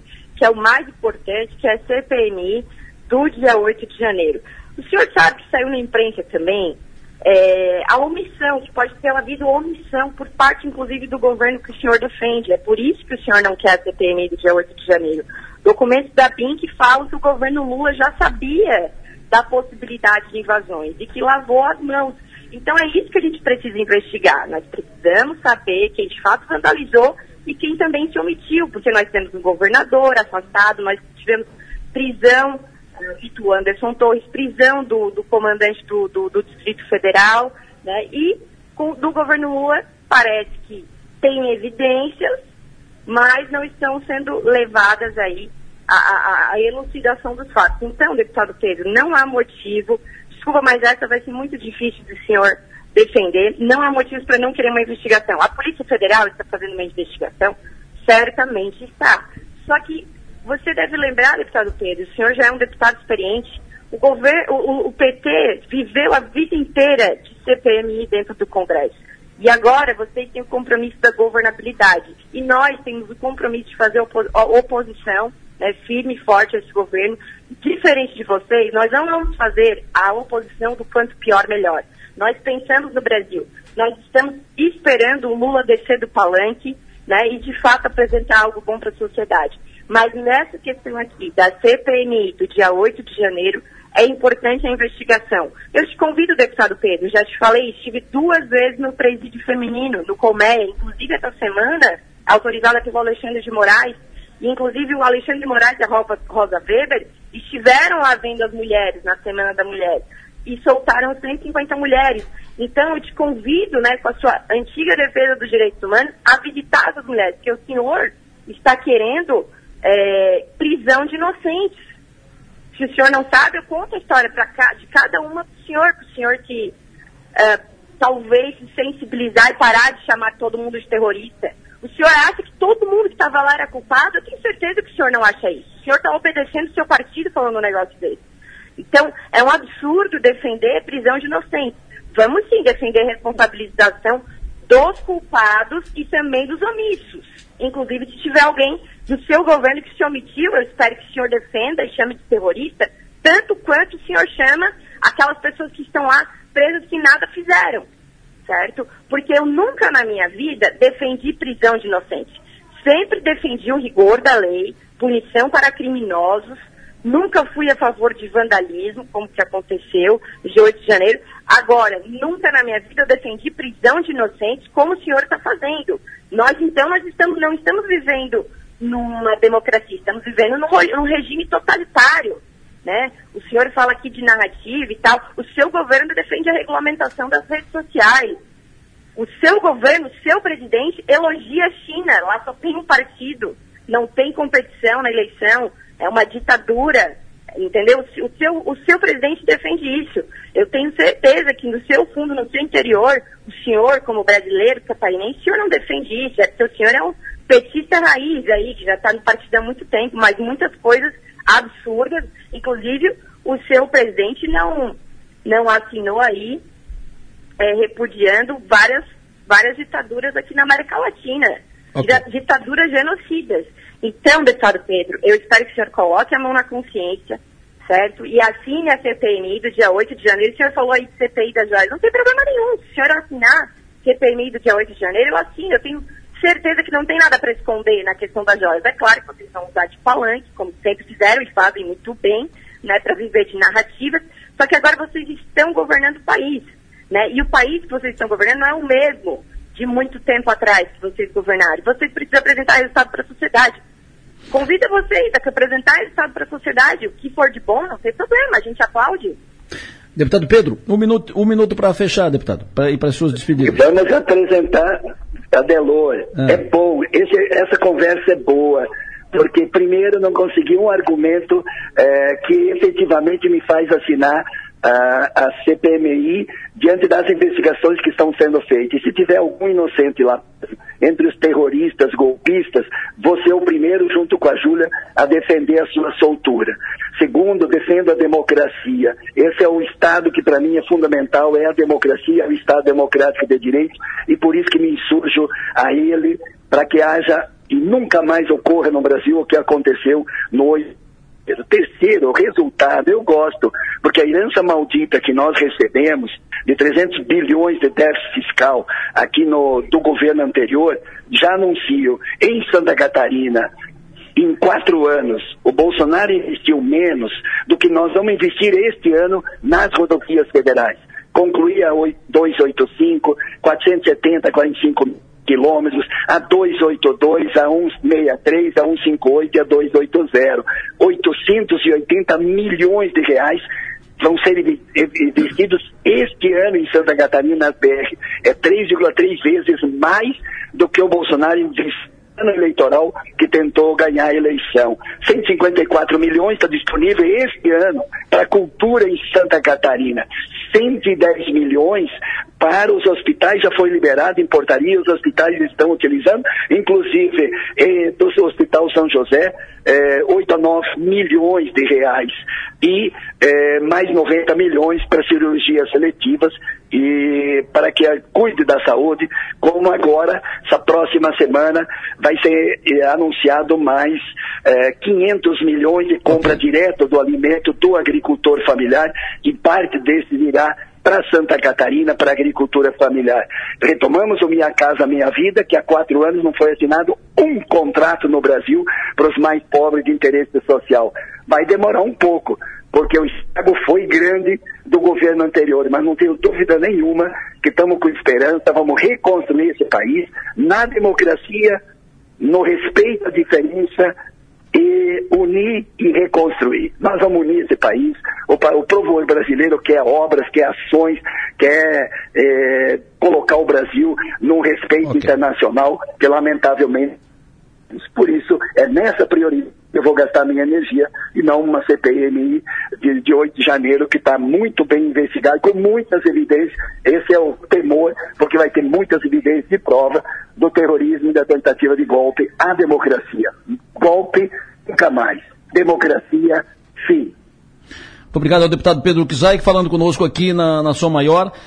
Eu havia dito para finalizar que era um minuto. O deputado Pedro finalizou, utilizou dois minutos e 54 segundos. É o que eu passo de tempo para a deputada Júlia Zanata para que faça as suas manifestações finais. Deputada Júlia, a senhora tem dois minutos e 54 segundos para fazer o mesmo tempo do seu, do seu companheiro de, de debate aqui, o deputado Pedro Kizai. Fique à vontade.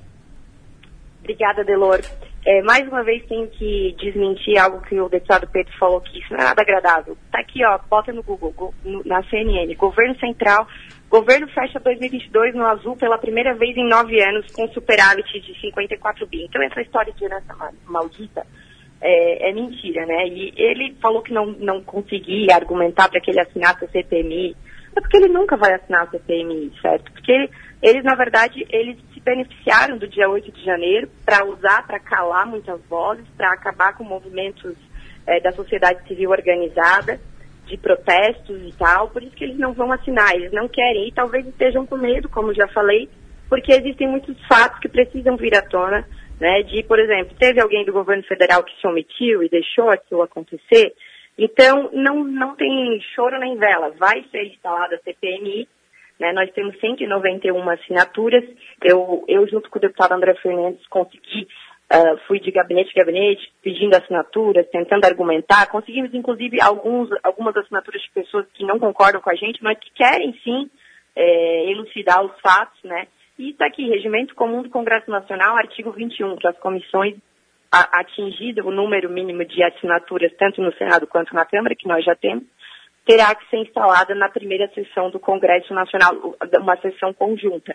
Então, com certeza, aquelas pessoas que estão esperando a verdade dos fatos, né, aquelas pessoas que foram humilhadas, que foram jogadas no mesmo, no mesmo balaio, né, chamadas de terrorista, né, é, vão ter a justiça. Nós não queremos nada, Delor, além da justiça, da elucidação dos fatos, da investigação, para que a gente não tenha isso de prisão de inocentes no Brasil, isso é muito doloroso, famílias sofrendo, né, e que a gente saiba de fato quem vandalizou, quem se omitiu, e para que essas pessoas paguem, vão para a cadeia, né, seja sendo do governo Lula ou não, essas pessoas precisam pagar pelas vandalizações que ocorreram em Brasília.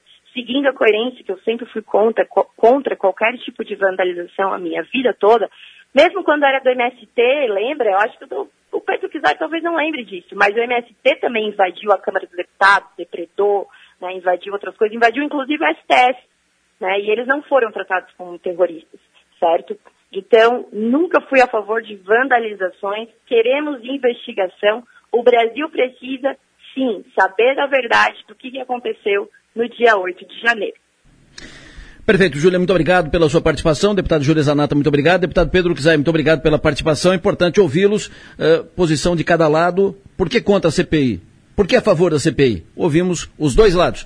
No intervalo eu volto em seguida com o Piara e a Maga. O Piara Bosque, muito bom dia. Bom dia, Delor. Bom dia, Maga. Bom dia, ouvinte de Estação Maior. O Piara Bosque, eh, hoje, primeiro, antes de mais nada, hoje eh, faremos o parlatório em Florianópolis. Parlatório Ilhéu parlatório, um parlatório Ilhéu. Bem-vindos à Ilha da Magia. É, estaremos aí, seremos bem recebidos pelo Piara, que vai receber a gente lá como a gente o recebe aqui, né? É. que pressão. Nós faremos juntos lá o parlatório no Centro-Sul, onde vai acontecer a posse da nova diretoria da CAERT, Associação Catarinense de Emissoras de Rádio e Televisão. Então, eu e a Maga vamos para lá, o Piara também vai junto, e nós faremos de lá o nosso parlatório hoje, 19 horas, o parlatório áudio aqui na Sua Maior, áudio e vídeo no YouTube e no 48. O Piara quer te ouvir sobre Júlia, Pedro Kizai, Júlia Zanata, Pedro Kizai, CPI, favor, contra CPI, quero te ouvir.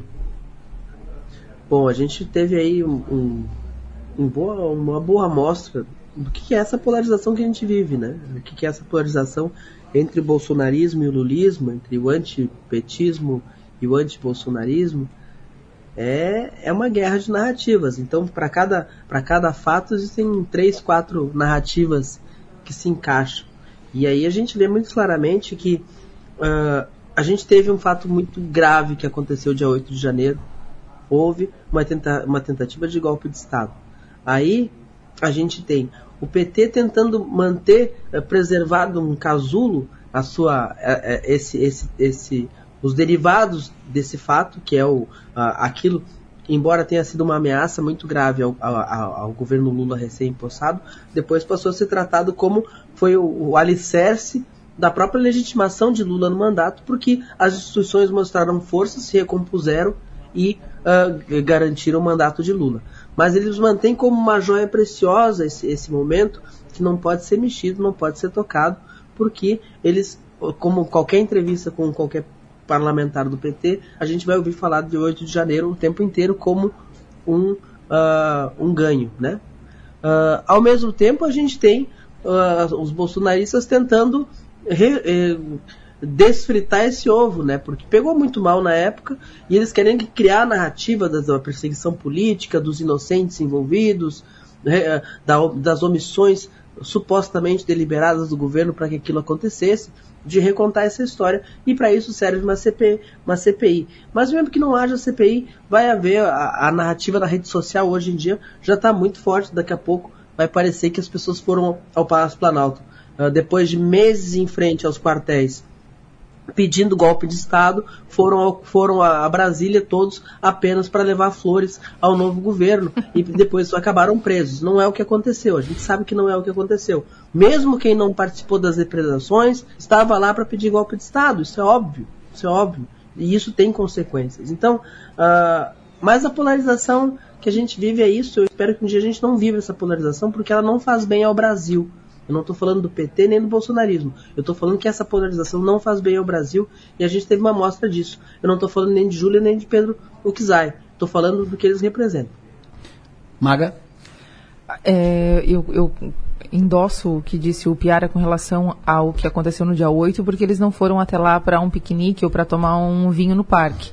Né, o que aconteceu lá foi, foi, além de um episódio triste, foi muito grave. Então, é, não dá para minimizar um, um, acontecimento que foi grave. Na conversa de hoje entre os dois parlamentares, eu percebi que é, a, a deputada Júlia Zanata é, o, ambos, né? Ali eu acho que a, a Júlia acabou tendo um, um pouquinho mais de, de força na hora de defender a sua narrativa. A gente percebe que a, a, história das narrativas vai, vai se perpetuar. Né? Um vai defender uma coisa, outro vai defender. A, a ponto de que, é, num, num, momento da conversa, o deputado Pedro Kizai fala da, da, da, questão das joias, né? Dessa, desse último, dessa, último, desse último, dessa última polêmica que, tá, que a gente está acompanhando com relação à entrada das joias não declaradas é, pela, pela equipe da presidência quando ainda estava o presidente Jair Bolsonaro. Mas eu acho que é, de, de, o deputado Pedro Kizai perdeu aí um, uma boa oportunidade de trazer mais informações a respeito do porquê não assinar a CPMI, né? A, a, a Júlia eh, consegue trazer essa, essa narrativa para o lado dela, né, para o lado bolsonarista e dizer, olha, nós queremos esclarecer e tal. E, e, de tanto repetir isso, pode ser que colhe. Acho que a equipe do governo eh, atual precisa eh, embasar melhor as suas, as suas, as, as suas, os seus argumentos. 8 horas e 44. Pois não? Argumento, argumento contra a CPI é o mesmo em qualquer governo. Emenda parlamentar. É. é só o melhor juízo, por tudo que eu li, por tudo que eu vi, por tudo que aconteceu. Por que não CPI da, do 8 de janeiro? E por que não CPI no caso das joias? Por que não? Por que não? Ué, porque nunca é demais. CPI no, no, caso do 8 de janeiro e CPI no caso das joias, sem problema nenhum. São dois, dois fatos graves que devem ser apurados. Agora Bom, eu quero ver, eu quero ver se, se, a, se a coisa muda de figura. O Pedro Kizai assina a CPMI do 8 de janeiro, quero ver a Júlia assinando das joias. CPI não vai acontecer, não, não, vai, não vai acontecer, não vai acontecer. Acho que nenhum nem outro. Não, é, mas CPI das duas, CPI das joias e CPI do 8 de janeiro, sim. Investigar, apurar, nunca é demais, é papel do Congresso. Salvo o melhor juízo pelo que penso até agora. Cada joia que está se falando, só para fazer um comparativo, esse 16, são 17 milhões de reais, porque é 500 mil do primeiro estojo que está na mão do, do, do ex-presidente, e mais 16 milhões e meio que são essa, que é, que é o segundo pacote. 17 milhões de reais. Dá 5 triplex e meio do, do Guarujá. Lembra da, da, da, conversa do triplex do, do Guarujá? Dá 5 triplex e meio. Dá 9 sítios e meio de Atibaia. Ponto. Então é, é grave, tem, tem que apurar. Ponto. Vamos para frente. 8h45, 15 para as 9. Secretário-chefe da Casa Civil do Governo Catarinense, deputado Stener Sorato, muito bom dia. Bom dia, Belo, bom dia, Piara, bom dia, Maga. Segunda-feira aí começou digno de uma começo de semana, hein? Começou, já começou agitada. Temperatura lá em cima, deputado. Isso aí. Secretário, qual é a sua expectativa com relação à tramitação da reforma administrativa na Assembleia Legislativa? Pelo que se ouve, pelo que se vê, pelo que se sente, pelo que, se, eh, pelo que eu pude escutar na, na quinta-feira, na quarta-feira, quando estive em Florianópolis, eh, a reforma administrativa certamente não sairá como entrou. Há muitas, que, muitas reclamações e já movimentos muito fortes em relação à extinção de cargos na, na área da educação e uh, uh, reajuste, aumento das compensações, das gratificações entre, em algumas categorias, especialmente militares. Quero ouvi-lo sobre isso. Olha, é, não, não, procede a extinção de cargos na educação, né? não, houve, não houve extinção de cargos, e sim algumas gratificações que foram é, extintas e também não procede a questão dos militares, o Adelor. Estou estranhando. Sim. A gente tem uma previsão é, otimista com relação à tramitação da MP na, na Alesc.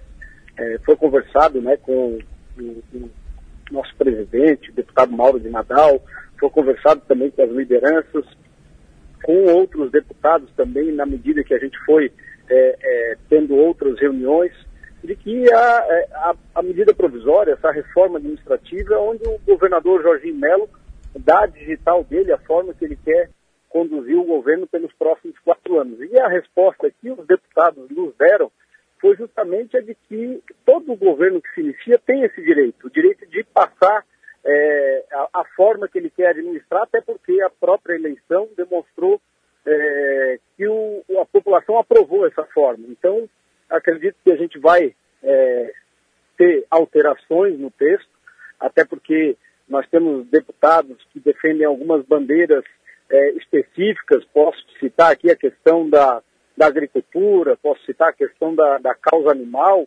né, que já vieram algumas, algumas demandas para nós. E, porém, é, a, o, o, principal, né, o texto principal, acredito que não sofrerá alterações, não. O Piara? Bom dia, secretário. Bom falar com o senhor mais uma vez. Secretário, uh, a, para além das questões do trâmite da reforma, a gente ainda tem cargos que não estão ocupados no primeiro escalão do governo Jorginho. O governo Jorginho recriou a Secretaria de Segurança Pública, extinguindo uh, o Conselho Superior das Forças de Segurança Pública, criado no governo Moisés, mas ainda não tem o secretário. Quando teremos o secretário de Segurança? O governador, né, eu acho que já demonstrou que ele, ele analisa, pesquisa bem, né, ele faz essa, essa, essa seleção do colegiado muito próxima aí do, do, que deseja a população. E por isso que às vezes há, há uma demora. Não tem como negar que é, a Secretaria de Segurança Pública é uma secretaria é, que ele já falou isso em entrevista, inclusive, né, para você, o Piara, que ele precisa de alguém conciliador, alguém que consiga reunir é, todas as forças de segurança e que também possa dar o resultado que a população deseja. Então, é difícil hoje achar esse nome, com certeza, mas eu acredito que aí nas próximas semanas é, nós teremos um, um nome para a segurança pública, assim como também para o meio ambiente, para a Secretaria Executiva da Pesca, que são aí as, as principais que estão aguardando o nome. Né? Maga? Secretário Stenner Sorato, bom dia, boa semana pra gente, né? Semana começou quente aqui na São é, Maior. Começou bem quente. Né? Eu vou, já, já vou fazer, vou fazer, vou te fazer duas perguntas juntas aqui. Uma é a seguinte: a, a, demora na nomeação, na escolha, na definição do secretário de Segurança Pública tem alguma coisa a ver com a tramitação da reforma administrativa na LESC? E a, Perdemos o contato com o secretário. pergunta que até caiu a ligação. Assustasse o secretário. Que barbaridade. Assustou o secretário. Vou, já vamos retomar o contato com o secretário Stênio Sorato, eh, que está falando conosco sobre reforma administrativa na, na LESC e também sobre outras questões. Vou perguntar, inclusive, para ele, aproveitando aqui uma, uma citação, uma dica do ouvinte. Eh, o, o governo na área da infraestrutura não paga absolutamente nada para as empreiteiras desde 1 de janeiro. Então, empreiteiras estão fazendo obra, estão entregando as, estão uh, repassando o, os relatórios e não estão recebendo. E nós já estamos indo para o final da primeira quinzena é. de, de março, do terceiro mês. Então ia... são dois meses e meio. Empreiteira que não recebe não faz obra. Eu, né? ia, eu, ia, eu ia questioná-lo de fato é, como é que está a relação do governo com o MDB, né? com, com, especialmente com a pasta da infraestrutura. Perfeito. Uh, em seguida volta conosco o, o secretário Stener Sorato Júnior. Uh, quero ouvi-lo, Piara, sobre a primeira, uh, as, as, considerações do, do Stener exatamente sobre a reforma. É, ele minimiza qualquer polêmica que haja na tramitação. A gente sabe que a Assembleia Legislativa ela não, ela não é, é, rejeita a, a, reforma administrativa que é enviada pelo governo de começo. Como ele mesmo disse, todo governador tem uh, o direito de, de arranjar o Estado da, da forma como ele acha melhor para comandar. Mas, ao mesmo tempo, a Assembleia também uh, impede algumas, algumas mudanças mais nos, nos detalhes, né? Uh, cargo aqui, cargo ali, extinção de função gratificada, que é justamente a polêmica que a gente deve ter nas próximas semanas. Perfeito. Mas ele minimiza. E a questão da Secretaria de Segurança, vai, vai, a gente já está quase na metade de março, e, e, e, eu, e o cargo não, não, ainda não aparece, né? Então a gente sempre ouve na próxima semana e começa a ficar uma dúvida assim, Jorge não está achando esse nome, está ficando claro. Maga, refaça a pergunta que o secretário Stender já está em linha conosco de novo. secretário, a minha pergunta era com relação à demora na nomeação, na escolha, né, da definição do secretário de Segurança Pública, se isso pode ter algo a ver com a tramitação da reforma administrativa na Assembleia Legislativa e como que está a relação do governo, do Estado, com o MDB, especialmente com a pasta ocupada por eles, né, que é a pasta de infraestrutura com o deputado Jerry Comper. Olha, eu acredito, Maga, que não, não há essa preocupação né, de que tenha algo a ver com a Assembleia Legislativa. É, há uma certa tranquilidade, porque todas as, as, as, pastas que compõem a segurança pública, né, seja polícia científica, seja polícia penal, seja polícia militar ou ainda polícia civil, todas elas estão é, é, é ocupadas com seus dirigentes, seus comandantes, então não há risco de, da segurança é, do Estado sofrer por falta do, do secretário de Segurança.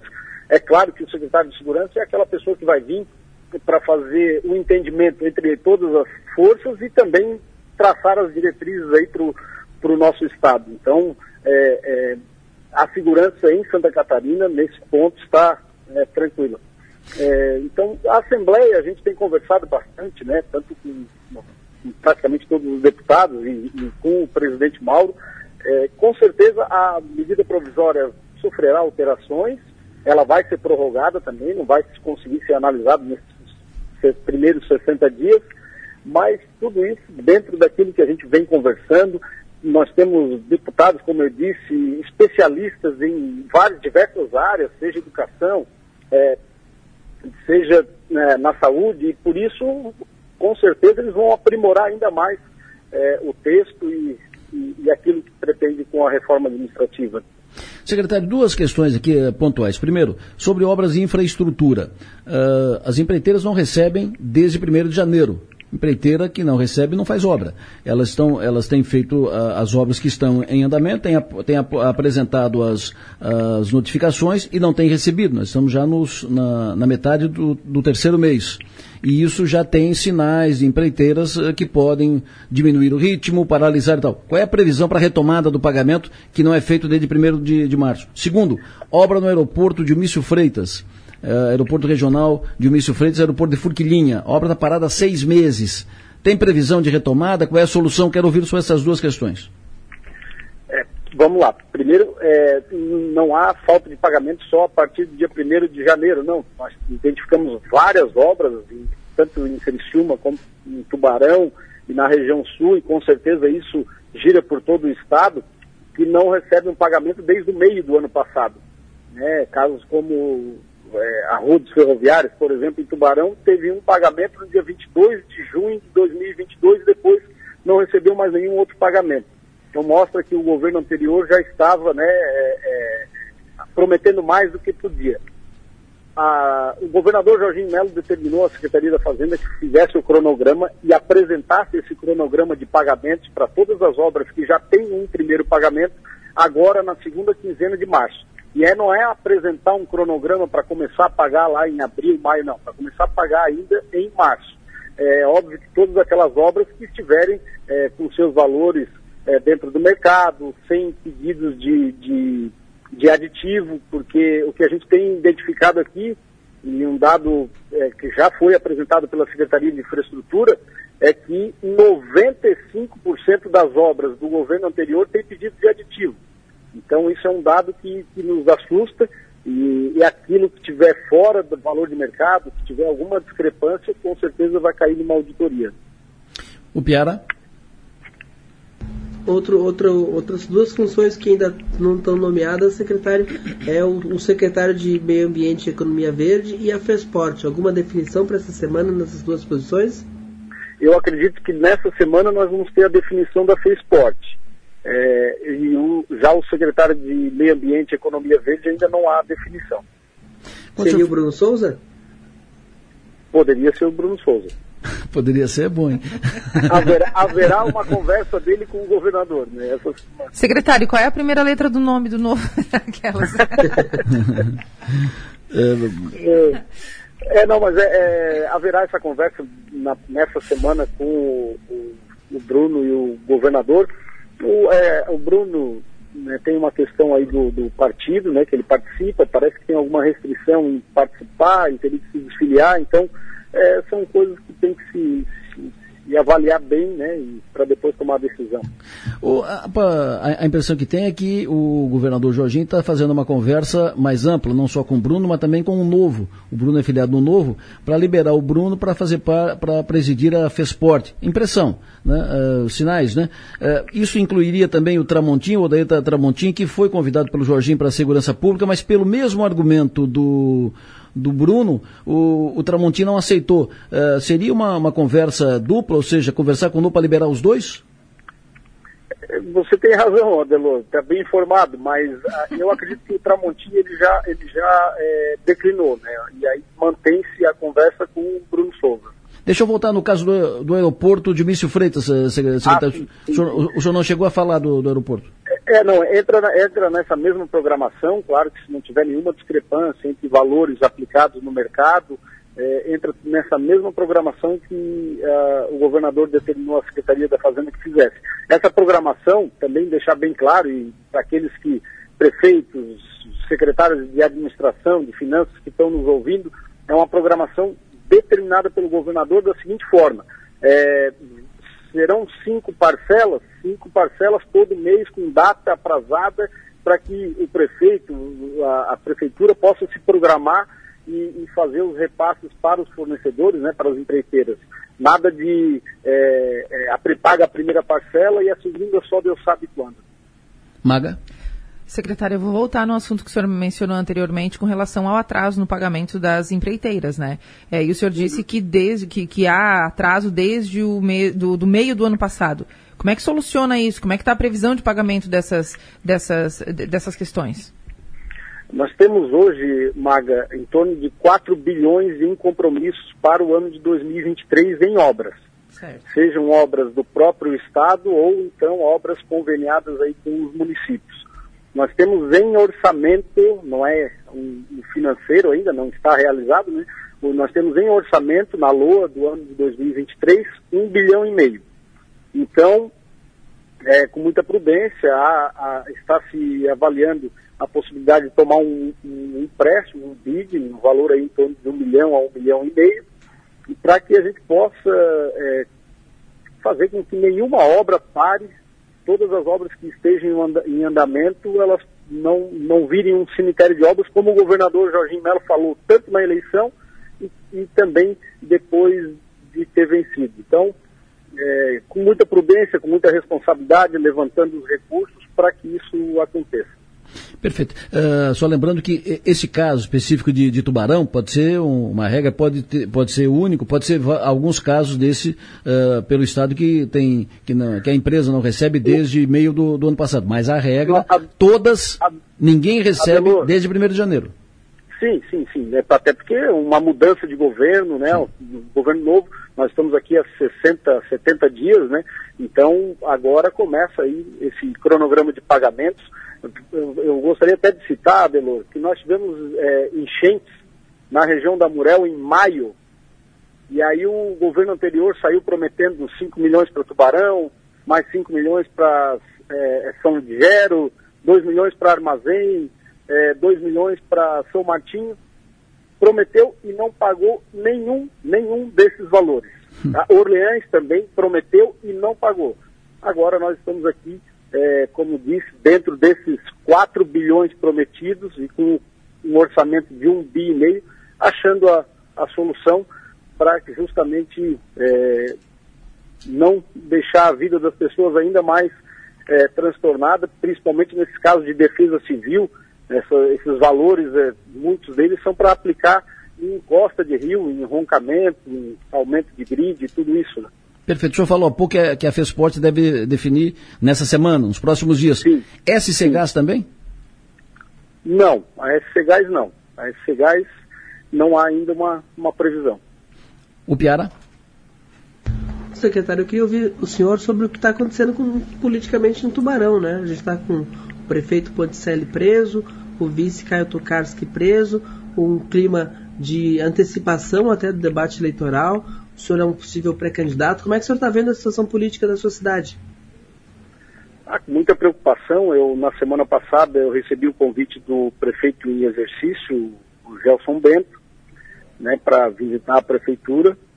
Eu convidei o deputado Pepe Colasso para nos acompanhar nessa visita e nós fomos lá justamente para demonstrar apoio, é, união. Nesse momento agora não existe né, bandeira partidária, a gente tem que estar unido, a cidade não pode parar, o clima é de, de, de, de decepção, de, de muita tristeza na cidade e a gente tem que estar todos unidos e ajudando o prefeito em exercício é, demonstrando aí que, que, a prefeitura pode continuar assim e, e, e, é um clima bem, bem difícil. O prefeito em exercício nos externou lá toda a preocupação, a dificuldade dele é, em, em, convencer fornecedor, em convencer secretários de que é, as coisas têm que continuar, que as coisas podem seguir. Então, um clima bastante difícil em Tubarão e a gente espera que todos juntos aí, unidos, possamos aí conseguir fazer com que a cidade não pare. Né? Secretário Stênio Sorato Júnior, sempre bom ouvi-lo, muito obrigado pela sua atenção, o senhor tenha um bom dia. Bom dia, eu que agradeço a oportunidade de vocês. Perfeito. Secretário Soratinho, secretário Stênio Sorato Júnior, falando conosco aqui na Som Maior nesta segunda-feira. Uma expectativa aqui em relação a, essas, a esses cargos, só para pontuar nomes, o Jorge Davi está definido, será diretor administrativo financeiro na FESPORT. É fato, só falta sair o ato, mas já está definido. Eh, ele, havia especulação, inclusive, há ainda especulação que ele possa ser nomeado presidente, não dando certo a operação com o Bruno, mas não é a tendência. Ele, o que está definido é que ele será diretor administrativo financeiro. E há uma expectativa ainda em torno da SC Gás, o cristiumense uh, Otmar Miller, que deixou a presidência do Sindicato da Indústria Cerâmica, exatamente para isso, para ficar habilitado em condições de assumir a SC Gás, estava um nome muito bem encaminhado. Aí surgiram outras opções, principalmente um nome, um nome do norte do estado, que estaria sendo chancelado, apoiado pelo secretário da Fazenda, Cleberson Sivert, e mais empresários de Joinville, políticos de Joinville, aquela região norte. Aí a situação embaraçou um pouco, complicou um pouco, por isso ainda não saiu o nome do novo presidente da SC Gás. O Miller continua no páreo, o nome do Miller continua no processo, mas agora não é mais o único nome que está no jogo. O Pera Boss, quero ouvi-lo sobre a entrevista com o secretário Stenner. É, bom, a, a, a, gente vê que tem a, ainda há esses espaços de, de, definição do governo Jorginho, né? Agora a FESPORT esteja se encaminhando aí, uh, faz um mês que está nessa, nessa indefinição sobre o Bruno Souza assume ou não, o ex-deputado estadual, se o novo libera ou não, se o novo vem junto. O, o, o Jorginho Melo, ele, ele tenta se aproximar muito do novo, né? Ele tenta, ele já convidou vários nomes do novo para ir para o PL, a gente já teve essa conversa aqui.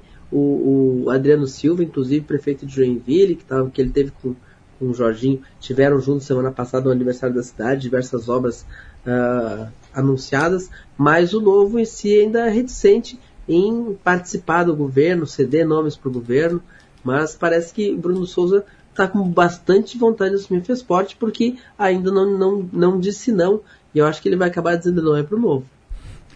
Maga. Ô, Adelor, eu vou, eu vou te confessar, aproveitar que tá só nós três aqui conversando, eu tu, e, o, e o Piara, para dizer o seguinte: dá, um, dá um nó na minha mente esse negócio de, ai, né, não vou pro governo, pro, né, por conta do, do, partido e tal. Se você tá na política, Você está na política. Não há. Eu, eu, me parece muito mais uma cena e tudo mais. E parece muito que o, que o Bruno Souza quer muito essa vaga, porque a conversa continua. O próprio secretário Sorato menciona que há até a possibilidade, inclusive, de ele sair do partido para assumir essa vaga. Então, assim, ele quer a vaga, né? E, e, e, e, não há mal algum em querer a vaga. A mesma coisa, é muito parecido com a questão do fundo partidário. Né? Quem, quem, quem liga? Quem se importa hoje? É mais para briga de rede social, para dizer, olha, não uso fundo partidário. Sim, mas e daí? Né? Então, é, é, basicamente isso. Pela conversa do deputado, do, do, do secretário Sorato, é, parece que a coisa está definida. Né? É só uma questão protocolar. Ah, vai se reunir com o governador, vai pontuar uma coisa ou outra, enfim. De repente faltam alguns ajustes com o próprio partido. Mas eu acho que na Austrália o Bruno Souza já é secretário da FESPORT. Presidente da, da FESPORT. O, Presidente da FESPORT. O governador, inclusive, uh, ofereceu ao, ao, Bruno. Sai do novo, vem para o PL e será candidato a prefeito de São José. Ponto. Parece é, que temos uma, um desenho feito. Mas o Bruno estaria resistindo em sair do, do novo, né? Essa é a questão. Agora, o que eu acho, assim, cá para nós, assim, né? nessa tese, só estamos nós três aqui, nós já estamos indo para o final de março. Estamos, estamos emplacando a segunda quinzena de março e tem secretário, secretários importantes como da, da Segurança Pública que não estão definidos. O governador foi eleito no final de outubro. Daria Novembro, tempo. dezembro, janeiro, fevereiro, quatro meses e meio. Entendeu? É, é, muito tempo, muito tempo. E não quer dizer que quem, quem for nomeado agora tem que ficar até o final do mandato. Não deu certo, troca, como trocam todos. Salvo o melhor juízo, na minha, na minha cabeça, isso uh, não é não é de bom ouvitre, né? não é o normal, não é da normalidade, não é a regra, não deveria ser assim. Afinal de contas, quem é que está tocando a segurança pública? Ah, na burocracia toca, toca, então não precisa ser secretário? Então toca, então toca sem, sem secretário? Numa, numa possível crise, quem, de, quem, quem, é. quem define as coisas, né? Bom, o Piara Bosque, é isso? Ganha argumento o ex-governador Carlos Moisés, que pode dizer assim, viu? Eu extingui isso aí porque não precisava. Claro. Daqui a pouco vou dar razão pro, pro Moisés, se tu disser isso, pro, se chegar no ouvido do Jorginho, ele nomeia o secretário amanhã. o Piara Bosque, muito obrigado, sucesso e energia, bom descanso aí e estaremos juntos daqui a pouco às 19 horas no nosso parlatório. Boa viagem para vocês, aguardo, aguardo por aqui. Aí, aí, até mais. Abraço. Maga, abraço, até mais. Até mais. Até daqui a pouco. Até daqui a pouco. No plenário, oferecimento. Naturai. Nossa natureza é se alimentar bem. E Construtora Nunes. Confirmando o nosso parlatório hoje vai ser feito em Florianópolis, estaremos lá os três, eu, a Maga e o Piara, eu e a Maga vamos daqui, o Piara de lá, normalmente o Piara vem de lá e a gente faz aqui. Hoje a gente vai inverter, aproveitando a posse da diretoria da Caert, estaremos lá para prestigiar a posse, acompanhar a, a posse da nova diretoria da Caert e aproveitando vamos fazer o nosso parlatório de lá às 7 horas da noite. Você vai ouvir o áudio aqui e em vídeo áudio no 48 e no YouTube. Fechou? 9 horas e 13 minutos. Enilbis, informação do trânsito, Enilbis. Atualize. Informação de agora, Delor. Bloqueio no trânsito na rotatória do 28º GAC. Hum. Trânsito sentido Criciúma e Sara bloqueado. No sentido inverso, e Sara Criciúma, tráfego normal. Por quê? Porque rompeu uma adutora no início desta manhã. A Casan já foi acionada, já está no local, já está fazendo a escavação nesse trecho, só que não se sabe ainda a dimensão do problema. Uh, quantos quilômetros ou quantos metros uh, deverão ser uh, escavados para resolver o problema. Hum. Então, não há um prazo para a conclusão dos trabalhos e nem prazo para que a, o tráfego seja desobstruído. Desvios devem ser feitos algumas uh, possibilidades de rota alternativa pela rodovia Luiz Rosso ou pela terceira linha ou Morro Estevão ou via Sangão ou via Rápida. São os desvios propostos por causa que uh, ali na rotatória do 28º GAC, trânsito está bloqueado neste momento e a informação é da DTT o e também a é Casan. o, o vazamento é na rotatória? É, não é na rotatória ela, a rotatória apenas é o início do desvio, é ah. é onde o tráfego está bloqueado. Certo. É, mas é em direção a Içara. Içara, é no anel viário ali. Isso. No anel de contorno viário. Passaria ao lado do quartel do, do GC. Passa ao lado do quartel, perfeito. Ao lado do quartel do, Não do é GC. na frente. Ali Isso. na frente passa normalmente. É Luiz Rosso. Isso. É ao lado que é no anel viário. No anel viário. Então está bloqueado na rotatória que você não pode ir dali da, da rotatória em direção a Içara. Em, dire, em direção a Içara não vai. Ok. Içara para Criciúma pra normal. Cá vem. Perfeito. Normal. Previsão de. Não tem previsão. Eles não sabem ainda a dimensão Claro. do problema, não tem previsão ainda. Porque esse vazamento apareceu agora pela manhã, né? Bem no início da manhã. É, o- os ouvintes, inclusive, re- reclamaram aqui. Então a Casan foi lá, viu, eh, tem rompimento de, de adutora, estão trabalhando no, no trecho. Perfeitamente, trabalhando nesse momento. Perfeito. Muito obrigado, Enio Bis, 9 e 15 O tempo, Márcio Sônico. Adelor Lessa, ouvinte da Rádio Som Maior, bom dia a todos. Tendência do tempo. Aqui para nós é uma semana com tempo bom. A temperatura ela, ela fica nessas máximas, passando um pouquinho dos 30 graus. Hoje vai até uns 33, amanhã vai até uns 34, na quarta-feira até 33. Então ela fica nesse, nesse comportamento, Adelor, entre 33 e 34 graus nos próximos dias, nas próximas tardes, e não tem aqui pela previsão até semana que vem uma queda em temperatura à tarde não, fica nessa máxima aí, um pouquinho acima dos 30 graus. E durante a noite, temperaturas mínimas ali próximo dos 20 a 23 graus nas próximas noites também.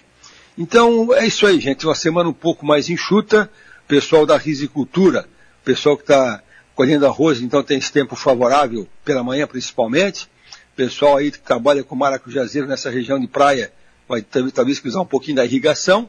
E de maneira geral, então, o tempo segue bom tanto na área rural quanto na área urbana e também na serra. Para quem está na praia, ainda aproveita muito bem a praia, né? Para quem foi na praia final de semana, eu estive na praia final de semana, e, e o mar estava coisa de Caribe, né? O mar calmo, o mar baixinho, água quente, água limpa. E assim segue o tempo na praia nesses próximos dias também, com o mar cresceu um pouquinho hoje, mas pouca coisa. E aí, então, para quem ainda está na praia, pega bom tempo a semana toda. Adelor Lessa. Previsão do tempo. Oferecimento. El Tarquim. Gastronomia e lazer em uma experiência envolvendo fogo e natureza. E linha de eletros Tramontina. É na Via Inox, Avenida Centenário, 2505. El Tarquim, estive ontem lá no, no El Tarquim, o domingo é da costela. Aí tem aquela. O pessoal chama de televisão de, de cachorro, né? Que é a costela inteira, vários, várias peças, que fica rodando ali. É o estilo uruguaio, né? Fica rodando ali aquela costela. Uma costela maravilhosa. O domingo da costela ontem, ele Tarquim estava lotadaço em cima, embaixo, cheio. Parabéns e cumprimentos a todos lá do El Tarquim. Está agora lá no 48, a confirmação da, da informação dada pelo ouvinte aqui.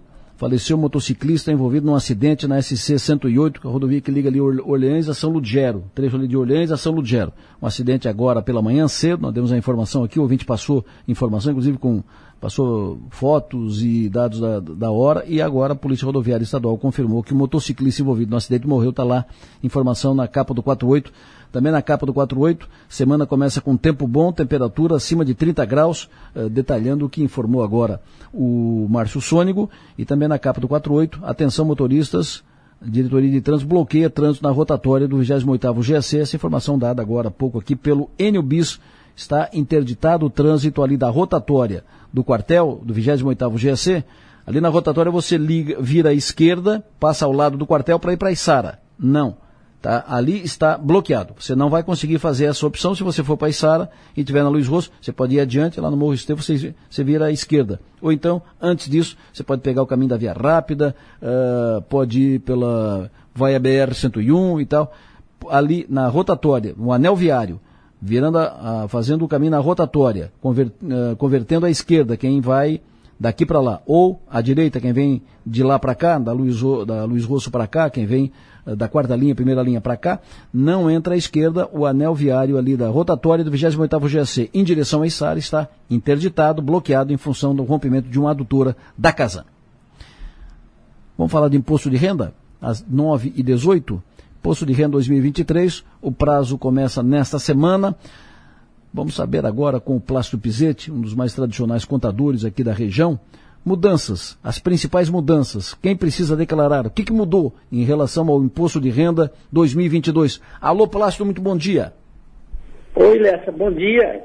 Certo, prazer te ouvir. O Plácido que nas horas de folga, quando não está no seu escritório, quando não, não está exercendo a função de contador, ele é músico, ele é escritor, ele é poeta e ele é também integrante da mesa aqui da, do Sou Maior Esporte, ele é comentarista aqui uh, na Sou Maior, dá os seus pitacos aqui no Sou Maior Esporte. Me diga, Plástico, imposto de renda. Uh, o que, que mudou, Plástico? Quais foram as principais mudanças em relação ao ano passado? Praticamente nada, é, Lessa. A, a, novidade é que alterou o prazo de entrega, que antes era do dia 1 de março até 30 de abril, e esse ano é a partir de quarta-feira, 15 de março, até 31 de maio. Isso é uma mudança. Uma, uma segunda mudança que não é bem mudança, é, é, porque já existiu ano passado, que são as declarações pré-preenchidas, mas vem com algumas novidades e que vai é, facilitar bastante a vida de quem é, vai fazer a sua declaração. Quem é que precisa declarar imposto de renda? Quem é que está enquadrado? Então, que aqueles que ganharam em 2022 rendimentos tributáveis cuja soma foi superior a 28.559,70.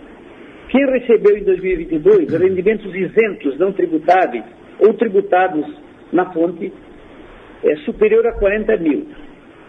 Quem obteve em qualquer mês ganho de capital na alienação de bens ou direitos, sujeito à incidência do imposto, ou 40 mil,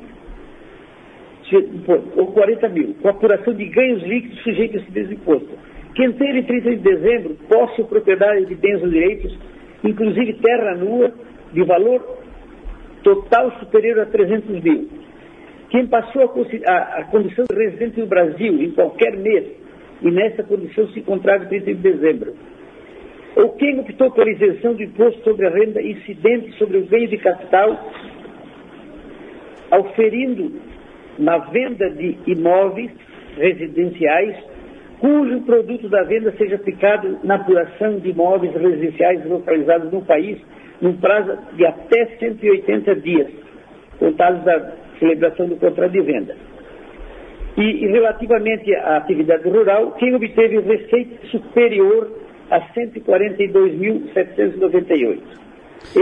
Essas são as condições básicas para quem está obrigado a fazer a declaração referente a 2022.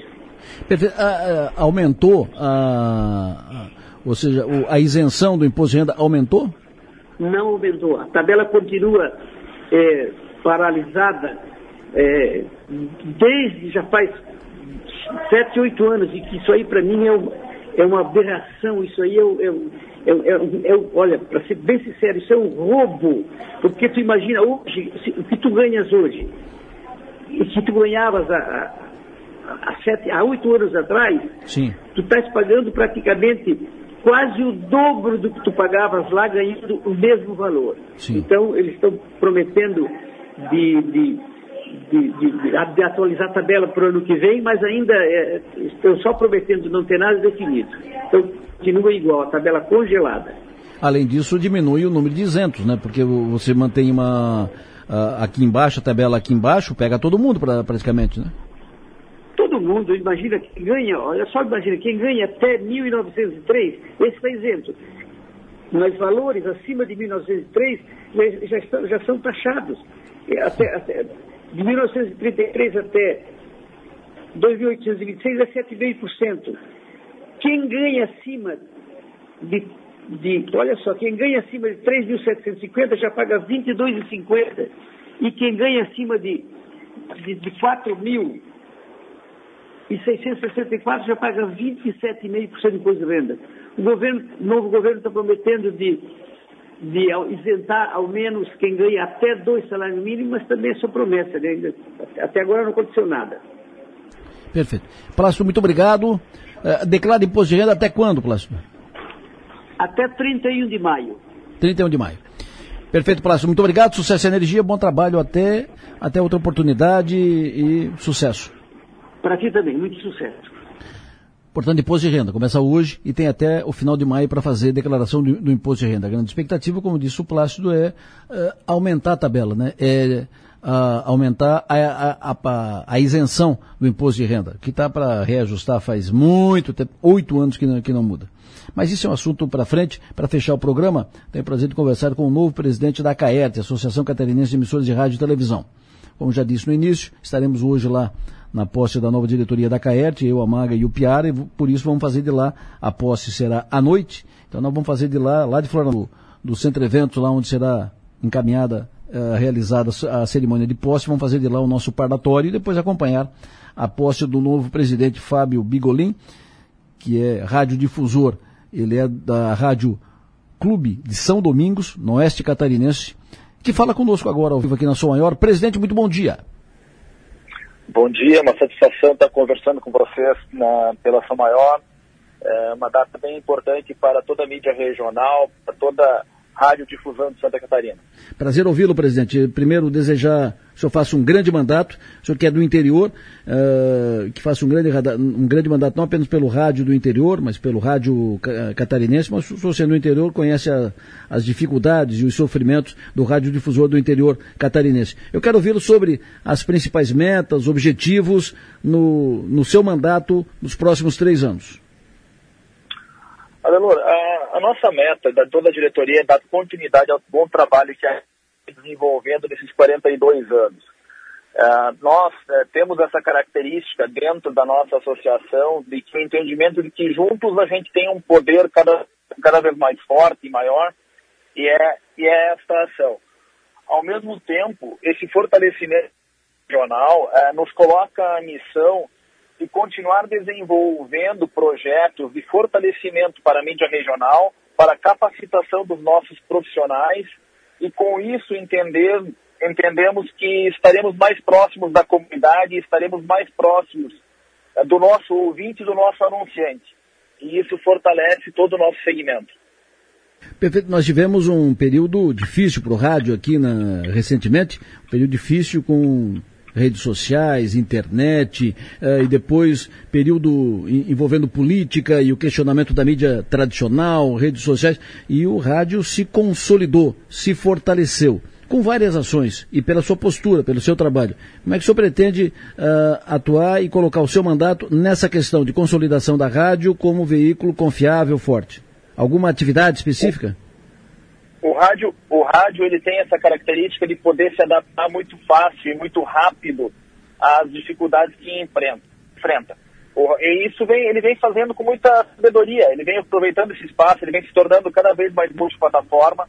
Né? Se nós pegarmos os digitais das nossas emissoras de rádio, são a referência e dão a credibilidade necessária, porque nós, é, dentro do meio de comunicação, o rádio, as pessoas sabem aonde o locutor mora, aonde o radiodifusor mora, encontra com ele na panificadora, no mercado e cobra dele, olha, você falou isso, então é, tenha esta ação. E nós estamos também é, é, emprestando essa nossa credibilidade para esses nossos portais digitais, né, que o rádio também vai estar ocupando esse espaço e vai estar colocando por isso a sua chancela, o seu trabalho, a sua credibilidade, né, porque o rádio ele vai aproveitar essa multiplataforma, está é, conectado em todos os segmentos mas ele não vai deixar de ser feito por pessoas e para pessoas. E isso é uma característica fundamental que o rádio é, detém e que nós estaremos fortalecendo no nosso dia a dia. Nós somos hoje quantos associados da CAET, presidente? Quantas rádios nós temos no estado de Santa Catarina? Nós temos 61 emissoras de rádio de educativas e mais 24 televisões é, comerciais educativas. Perfeito. Então dá aí 285 associados hoje dentro da CAERT. Perfeito. Senhor, desculpe que na, quando o senhor citou o número de rádios, de, cortou a internet. São quantas emissoras de rádio? São 261. 261 em todo o estado catarinense. Em, em todo o estado catarinense. E no total 285. Presidente, muito obrigado pela sua entrevista, obrigado pela sua participação aqui. Sucesso, que faça um grande mandato. Obrigado, obrigado da oportunidade, obrigado uh, já pelo, pela presteza de estar fazendo Florianópolis nessa noite para poder estar nos prestigiando também na, na posse. Né? Obrigado e um forte abraço a todos.